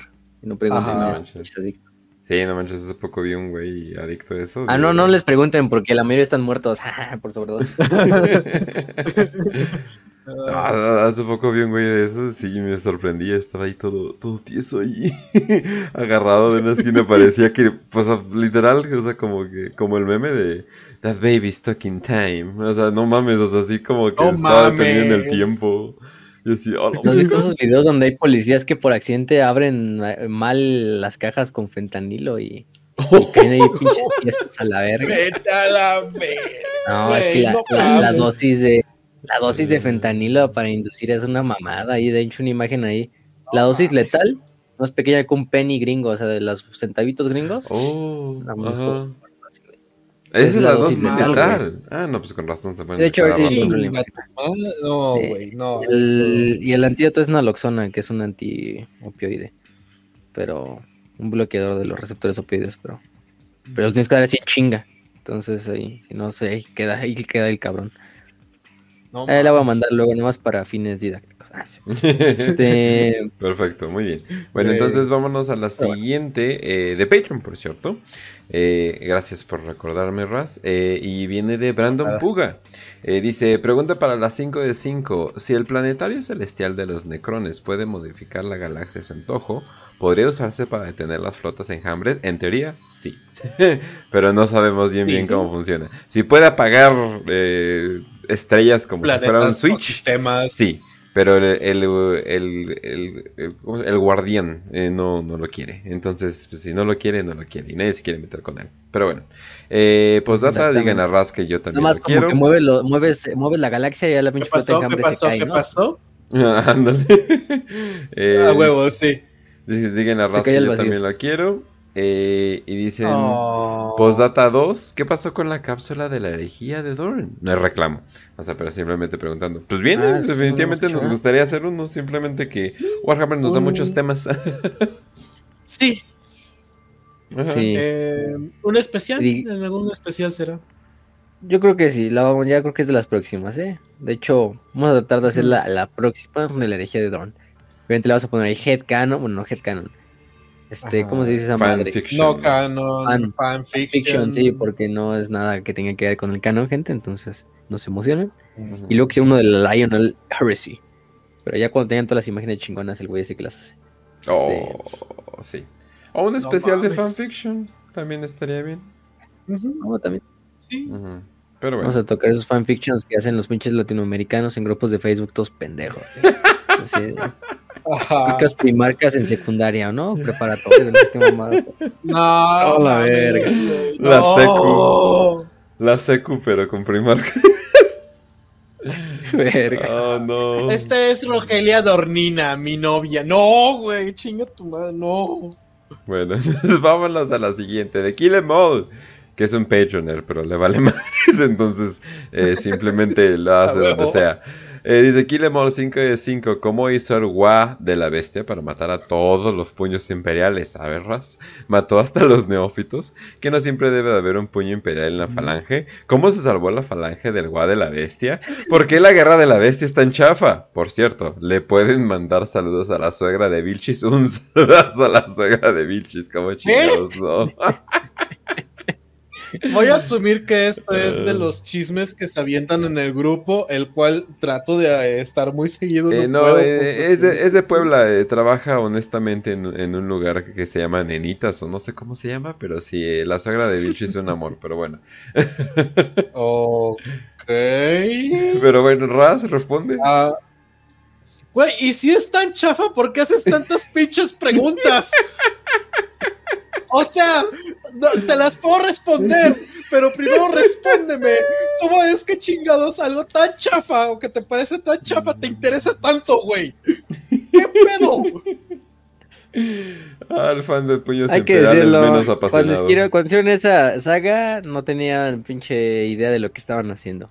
Eh, por eso utilizaron el nombre de de, de Dan para, para traer gente. Sí, fue como de los primeros pasos, ¿no? Así como que son pasos de bebé, ¿no? O sea, no, no todos, no todos van a dar, ¿no? Sí, definitivamente. Ajá. Pero, pues, básicamente se los chingó, güey. O sea, considera que venían de la gran purga y estaba muy complicado. La falange, ahí sí te falló el dato, y lo vas a tener que leer y quiero que lo leas para que se te quite lo preguntón, cabrón. Este, te quiero un chingo kill, pero no mames, son un chingo de preguntas, güey. Este, y eh, ¿qué más? ¿Cómo se mató hasta los neófitos? Sí, güey, o sea, todos los pinches puyos imperiales murieron y los tuvieron que reemplazar por un chingo de mezcla y rara de todos los capítulos extras que ya estaban un poco separados de el original. Por eso es que no pueden como escupir acidito, que no lo necesitan. Eh, pero sí. Pero sí. Te quiero un chingo kill. Pero bájale a tus preguntas, por fin. muy bien, muy bien. Entonces vamos a la siguiente. Eh, a ver, esperen, es que estoy. Ah, muy bien, estoy posicionándolos. Perfecto. Eh, de Iván un saludo. Eh, uno de los que hemos conocido en la, en la vida real. Me dicen, 5 eh, de 5, se ha hablado de exterminadores primaris en miniaturas o en el lore. Vaya que sería un poquito excesivo eso, pero tengo entendido que hay eh, primaris aggressors. Que voy a decir que es lo más parecido a, Terminators, pero... también los que traen, ¿cómo se llama? Armadura, los Inceptors y los que traen armadura Gravis, los Gravis Armor. Sí. Lo más parecido a Exterminador, pero así un Exterminador, Exterminador, no. Porque un, un Exterminador y ah. Primaris es como... Ok, ganaste, o sea... o sea, que, que eh, me imagino que van a salir eventualmente, pero... Miren, banda, la razón por que existen los eh, primaris es más que nada para rehacer el modelo eh, porque a Games Workshop ya no le estaba gustando el True Scale porque pues esas patitas chiquitas como que se les hacía muy raro y el hecho de que sean tan chiquitos a comparación de un soldado normal pues era extraño porque en el horno cabe. Entonces dijeron saben qué los vamos a hacer más grandes y que valgan más la pena o sea que no solamente tengan una herida sino que tengan dos que un Astarte se sienta su peso en el campo de batalla eso es lo que querían hacer. Pero pues un Terminator pues básicamente ya cumple con esa labor, entonces sería bastante inútil hacer uno. Digamos que no sé, algún primer capitán sea primario y si aparte le pongan armadura de exterminador, pero tiene que ser muy importante. Pero la verdad, no creo que para, en términos generales, no creo que eh, lleguen, la verdad. ¿Sabes qué también pasa, güey? Que las armaduras de exterminador fueron creadas, o sea, esto dentro del lore ¿no? Ya no se diga de la forma de venderte las pinches miniaturas, sino las armaduras de exterminador fueron diseñadas para el tamaño de marina espacial chiquito. y, un Primaris no cabe en una armadura de exterminador. Es como, es como cuando, es, es como, la gente que mide 1,90 va a entenderme. O sea, los saltotes, ¿cómo se sienten cuando se suben a una combi, güey? Mm. Es esa situación, güey. O sea, tienes como que mover tu, cabeza a un lado y sentir como directamente que te golpeas. Yo sé de esto. sentir directamente que te son tan altos, ¿por qué no les alcanza para el Uber? Ah, ¡Ah, pinche mamón, güey! ¡Qué mamón! no, pero sí. No, sí, o sea, pero sí tiene razón. O sea, Sería mucho. De, mire, denle, denle a Taiberos una armadura de exterminador y digamos y, sacudemos la mano y ya digamos que eso es lo máximo que vamos a llegar, ¿va? Ajá. Sí. Sí, esa, pero también. ¿Qué fue? Ay, Dios mío. Ok, tengo que pasar esta foto. Espera, ¿es Conor McGregor? creo que sí. Sí, es el Conor, sí es Conor. Es Conor Y. Y el güey de la. El de Game of Thrones, güey. El la montaña. Ajá. Es que me sé su nombre, pero es. Es finlandés el güey, entonces. Haftor, Johnson, una madre así, güey. Ajá, sí. Haftor Julius Johnson. Mi cerebro se apaga a la mitad, entonces no. No mames. No sabía. Bueno, no, güey. No puedes decir que. Ay, estás bien chiquito. No, güey. No, güey. No, cualquiera... o sea, sí lo puedes decir, pero se lo dices en buen plan, no como burla. Sino cualquiera, cualquiera se ve chiquito. Y cagadamente, si pelearan, el... diría que Conor McGregor tiene una chance, ¿eh? Cagadamente. O sea, pues que. Sí, McGregor mide como unos 75, entonces. Ajá. Sí, definitivamente lo vale. Pero bueno. Eh, entonces, oh Dios mío. Eh, um, pero sí, entonces, para responder rápido a lo pasado, no. Pero bueno, vamos a ir a la siguiente de Su... Zulian. Así le vamos a decir. Ajá.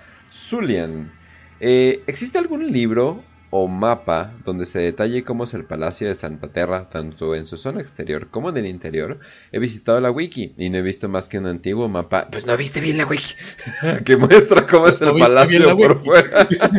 Porque ahí las, ahí las encontramos directo del link. Pero bueno, saludos desde eh, desde Colombia. Oh, saludos desde Colombia. ¿Cómo chingados no? Eh, tráenos ahí un, paquetillo de lo bueno. Pero bueno, eh, pues, pues vaya, sí, cómo no. Técnicamente es una fruta, yo le voy a decir. ok. Eh, pues, no, vaya que es tu día de suerte, vaya que vas a estar feliz, porque hay un buen de imágenes eh, completamente bien detalladas de lo que es el Palacio de Terra. De hecho, si vas a siegeofterra.com, creo que esa es la página, déjate lo confirmo. Ah, sí, siegeofterra.com, vas a encontrar hermosísimas imágenes hechas con un increíble detalle. Que la neta, mis respetos, nunca, o sea, nunca había visto eh, cosas tan bonitas. Obviamente lo están haciendo por eh, pues por el Siege of Terra, quieren que tengas una idea de los mapas, porque dices, pues, ¿por qué se tardan medio libro en pasar una pinche barda, no? No, no es solamente una barda, es algo gigante, quieren que tengas la perspectiva de cómo fue todo. Eh, y sí, o sea, están hechos como en este estilo de fantasía, que me imagino que no sé, me imagino que como que en el mundo de Warhammer todo mundo hace dibujos, pinturas y escrituras como si estuvieran en un mundo de fantasía. O sea, eso me gustaría imaginar. No, no me quiero imaginar el mundo de Necromundo donde todo lo hacen en cuadernos feos. Entonces, eh, me imagino que en el resto del mundo todo está como que bonito y así. Pero sí, tienen un chingo de detalle. Entonces, eh, si quieren, eh, lo subimos a a, la... Al Telegram. sí, al Telegram, perfecto, sí, lo subimos al Telegram, eh, de hecho justo ahorita, para que vean simplemente el detalle de, del arte que hay, porque y simplemente pueden irse y bajarlo en alta calidad, porque no manchen, o sea, el detalle que hay y las estructuras, a mí se me hace que mandaron a hacer estas imágenes eh, para que todos los que estén escribiendo en Siege of Terra sepan así bien bien, oye, date una idea de cómo va a ser para que no haya eh, como que estas eh, equivocaciones en, el lore, ¿no? O sea, hay que darnos una de Hecho, de hecho, déjame, les digo, ahorita les digo el nombre de la autora, porque es una autora la que hace sus mapas. De hecho, está en Instagram, si la quieren seguir. Uy. Em, nada más déjame, me acuerdo cómo se llama, es italiana. De la este, minita. Pero solo hace, hace, no solo hace para Warhammer, hace para otros, pero así en ese estilo como de, de mapas así súper viejos, así como de papiro, así bien mamones, fantasiosos, así. este. Hija de la minita, por favor. ahorita te lo paso, ahorita te lo paso. Eh, nada más déjenme buscarlo, porque puta madre, lo vi hace un chingo y no me acuerdo el nombre en específico de la, de la morra, pero, pero bueno. Ella los hace, entonces sí es una autora. Eh, Solamente voy a decir una cosa. Esta, esta es la obra maestra de, de Rogaldor. Y, la neta. con eso digo todo. con eso digo todo. Sí, es que, es que, o sea, no es un. es que no sería como un palacio, más bien sería como. Un, continente. Ajá, ajá, ajá, exactamente. O sea, entonces imagínense qué tan difícil es imaginarse eso. O sea, nosotros, nuestras ciudades son súper chiquitas, o sea, no tenemos estructuras tan grandes. Digamos algo que si lo hubieran seguido a la gran pared de China, o sea, si lo hubieran, al gran muro de China, si lo hubieran seguido y simplemente todo fuera una edificación gigante, me imagino que... Lo hubieras cerrado y hubieras construido en medio.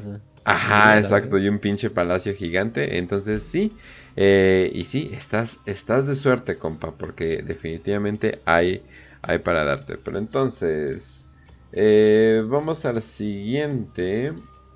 Eh, oh, Dios mío, nos, hemos estado en este episodio. no hay problema, no hay problema. Es la devastación de Val, se lo merece como chingados, ¿no? Sí. Entonces, siguiente y... Ah, siguiente y última. Muy bien. De Ricardo González. Ah, como, como fregados, ¿no?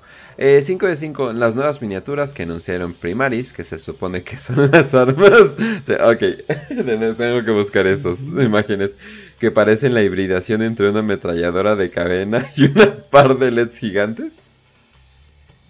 Ah, es ese que. Pues, ah, ¿qué se supone que son? es como un lanzacohetes, ¿no? Yo creo. Pues, Supongo que es como un lanzacohetes doble, una puta madre así, la verdad. No lo sé, porque no vi el, este, el artículo de Warhammer Community. Pero yo, por lo que se ve, yo creo que es eso, así como un tipo de. ¿Cómo decirlo? De. Un de, de, de, lanzacohetes doble que se abre así como. Y ya sacle el cohetito así. Esté volando. Pero en serio, sí no sabría que en realidad qué decirte qué es. Porque pues apenas salieron. También. No sé si en el artículo de Warhammer Community lo expliquen. Porque pues, más vi la imagen, la verdad. De fallo. Pero, pues, no sé, yo creo que es eso, güey, como un lanzacuetes. Doble. A, big fucking gun. Eso es lo que es. Que no sé, que no sé, que no se saquen de onda con eh, armas grandes en Warhammer. usualmente, usualmente está ahí para exagerar. Considera, que Caria tiene lanzamisiles con una bayoneta. Sí, o sea, considera una cosa, güey. El arma estándar de los marines espaciales es un, es un rifle gigante que lanza latas de cerveza explosivas. Y que te rompen los brazos de un solo disparo, güey. Ya encontré el hije de la minita que quería Raz. Ah, ya, pero. Para pasarlo. Francesca Bairalta. Uy. Pero ahí tiene más mapas, no solo de Warhammer. Ah, espera, espera. Ahí está, ya le mandé el link ahí en el grupo. Y yo que soy fan de mapas y arquitectura y así, güey. sí, sí, sí, sí, aguanto un palo. Ah. Sí. Como chingados, no. No, sí, pero esos, esos mapas, la neta, se la superdió. Eh, pero pues bueno, eh, eso ya sería eso ya sería todo por nosotros. Bueno, espero que les haya gustado el programa. Ya saben que nos pueden encontrar en Spotify, en YouTube, en Patreon si nos quieren apoyar. También tenemos ebooks y otras plataformas de podcast. Eh, nuestra comunidad está en Telegram. Simplemente busquen WPP o Warhammer para y ya aparecemos. Entonces no habría ningún problema de encontrarnos. Si tienen preguntas, pues simplemente nos pueden mandar mensaje en todas las plataformas temas eh, que quieran. Estamos ahí pendientes. Muchas gracias a los que nos han, estado apoyando en YouTube. Eh, ah, y también nos pueden encontrar en TikTok. Ya, ya me toca agregar ese, ese iconito a, a la overlay. Pero sí, sí, sí. Y pues muchas gracias por la respuesta que hemos tenido en en TikTok porque la verdad pues, me sorprende, o sea, me sorprende que sea tan rápido, pues, o sea, otras personas eh, como tengo, hermoso. Como tengo amigos influencistas eh, me dicen es así de no, güey, o sea, si, si, si estás creciendo bien, eh, no es normal tener 200 notificaciones al día, entonces definitivamente. ¿What? Sí, entonces e, está bien, pues, o sea, y, y sí. Ahora sí que ya tenemos como 700 seguidores en, TikTok nada más. Eh, pero si no, si no eh, quieren estar en TikTok por bla bla bla espías chinos eh, o globos chinos o lo que sea, Vamos a subir todo el contenido también a, YouTube, no se preocupen banda. Y ya hay un apartado de shorts, o sea, ya eso es también lo que han agregado a YouTube, y hay un apartado de shorts. Si quieren ver nada más los shorts, pues ahí están los shorts. Ahorita nada más son como cuatro, entonces no se preocupen banda. Pero sí, también gracias a todos por la respuesta que nos ha dado en general. Pero pues bueno, eso sería todo de mi parte y Raz. Pues bueno, banda, ya saben, este, sigan el TikTok, ahí básicamente voy a hacer mi carrera de influencer. No, eh, pero sí, este, sigan el TikTok, ya saben, banda, en el canal Telegram, en YouTube, Spotify, todo ese, todo ese pedo ahí está en la descripción. Eh, llegué un poquitito tarde en el programa de hoy, así que solamente voy a decirlo. Banco Azteca, chinga tu madre. Y em, los quiero un chingo. Los quiero un chingo a todos. Excepto a Banco Azteca. Pero sí. los quiero un chingo.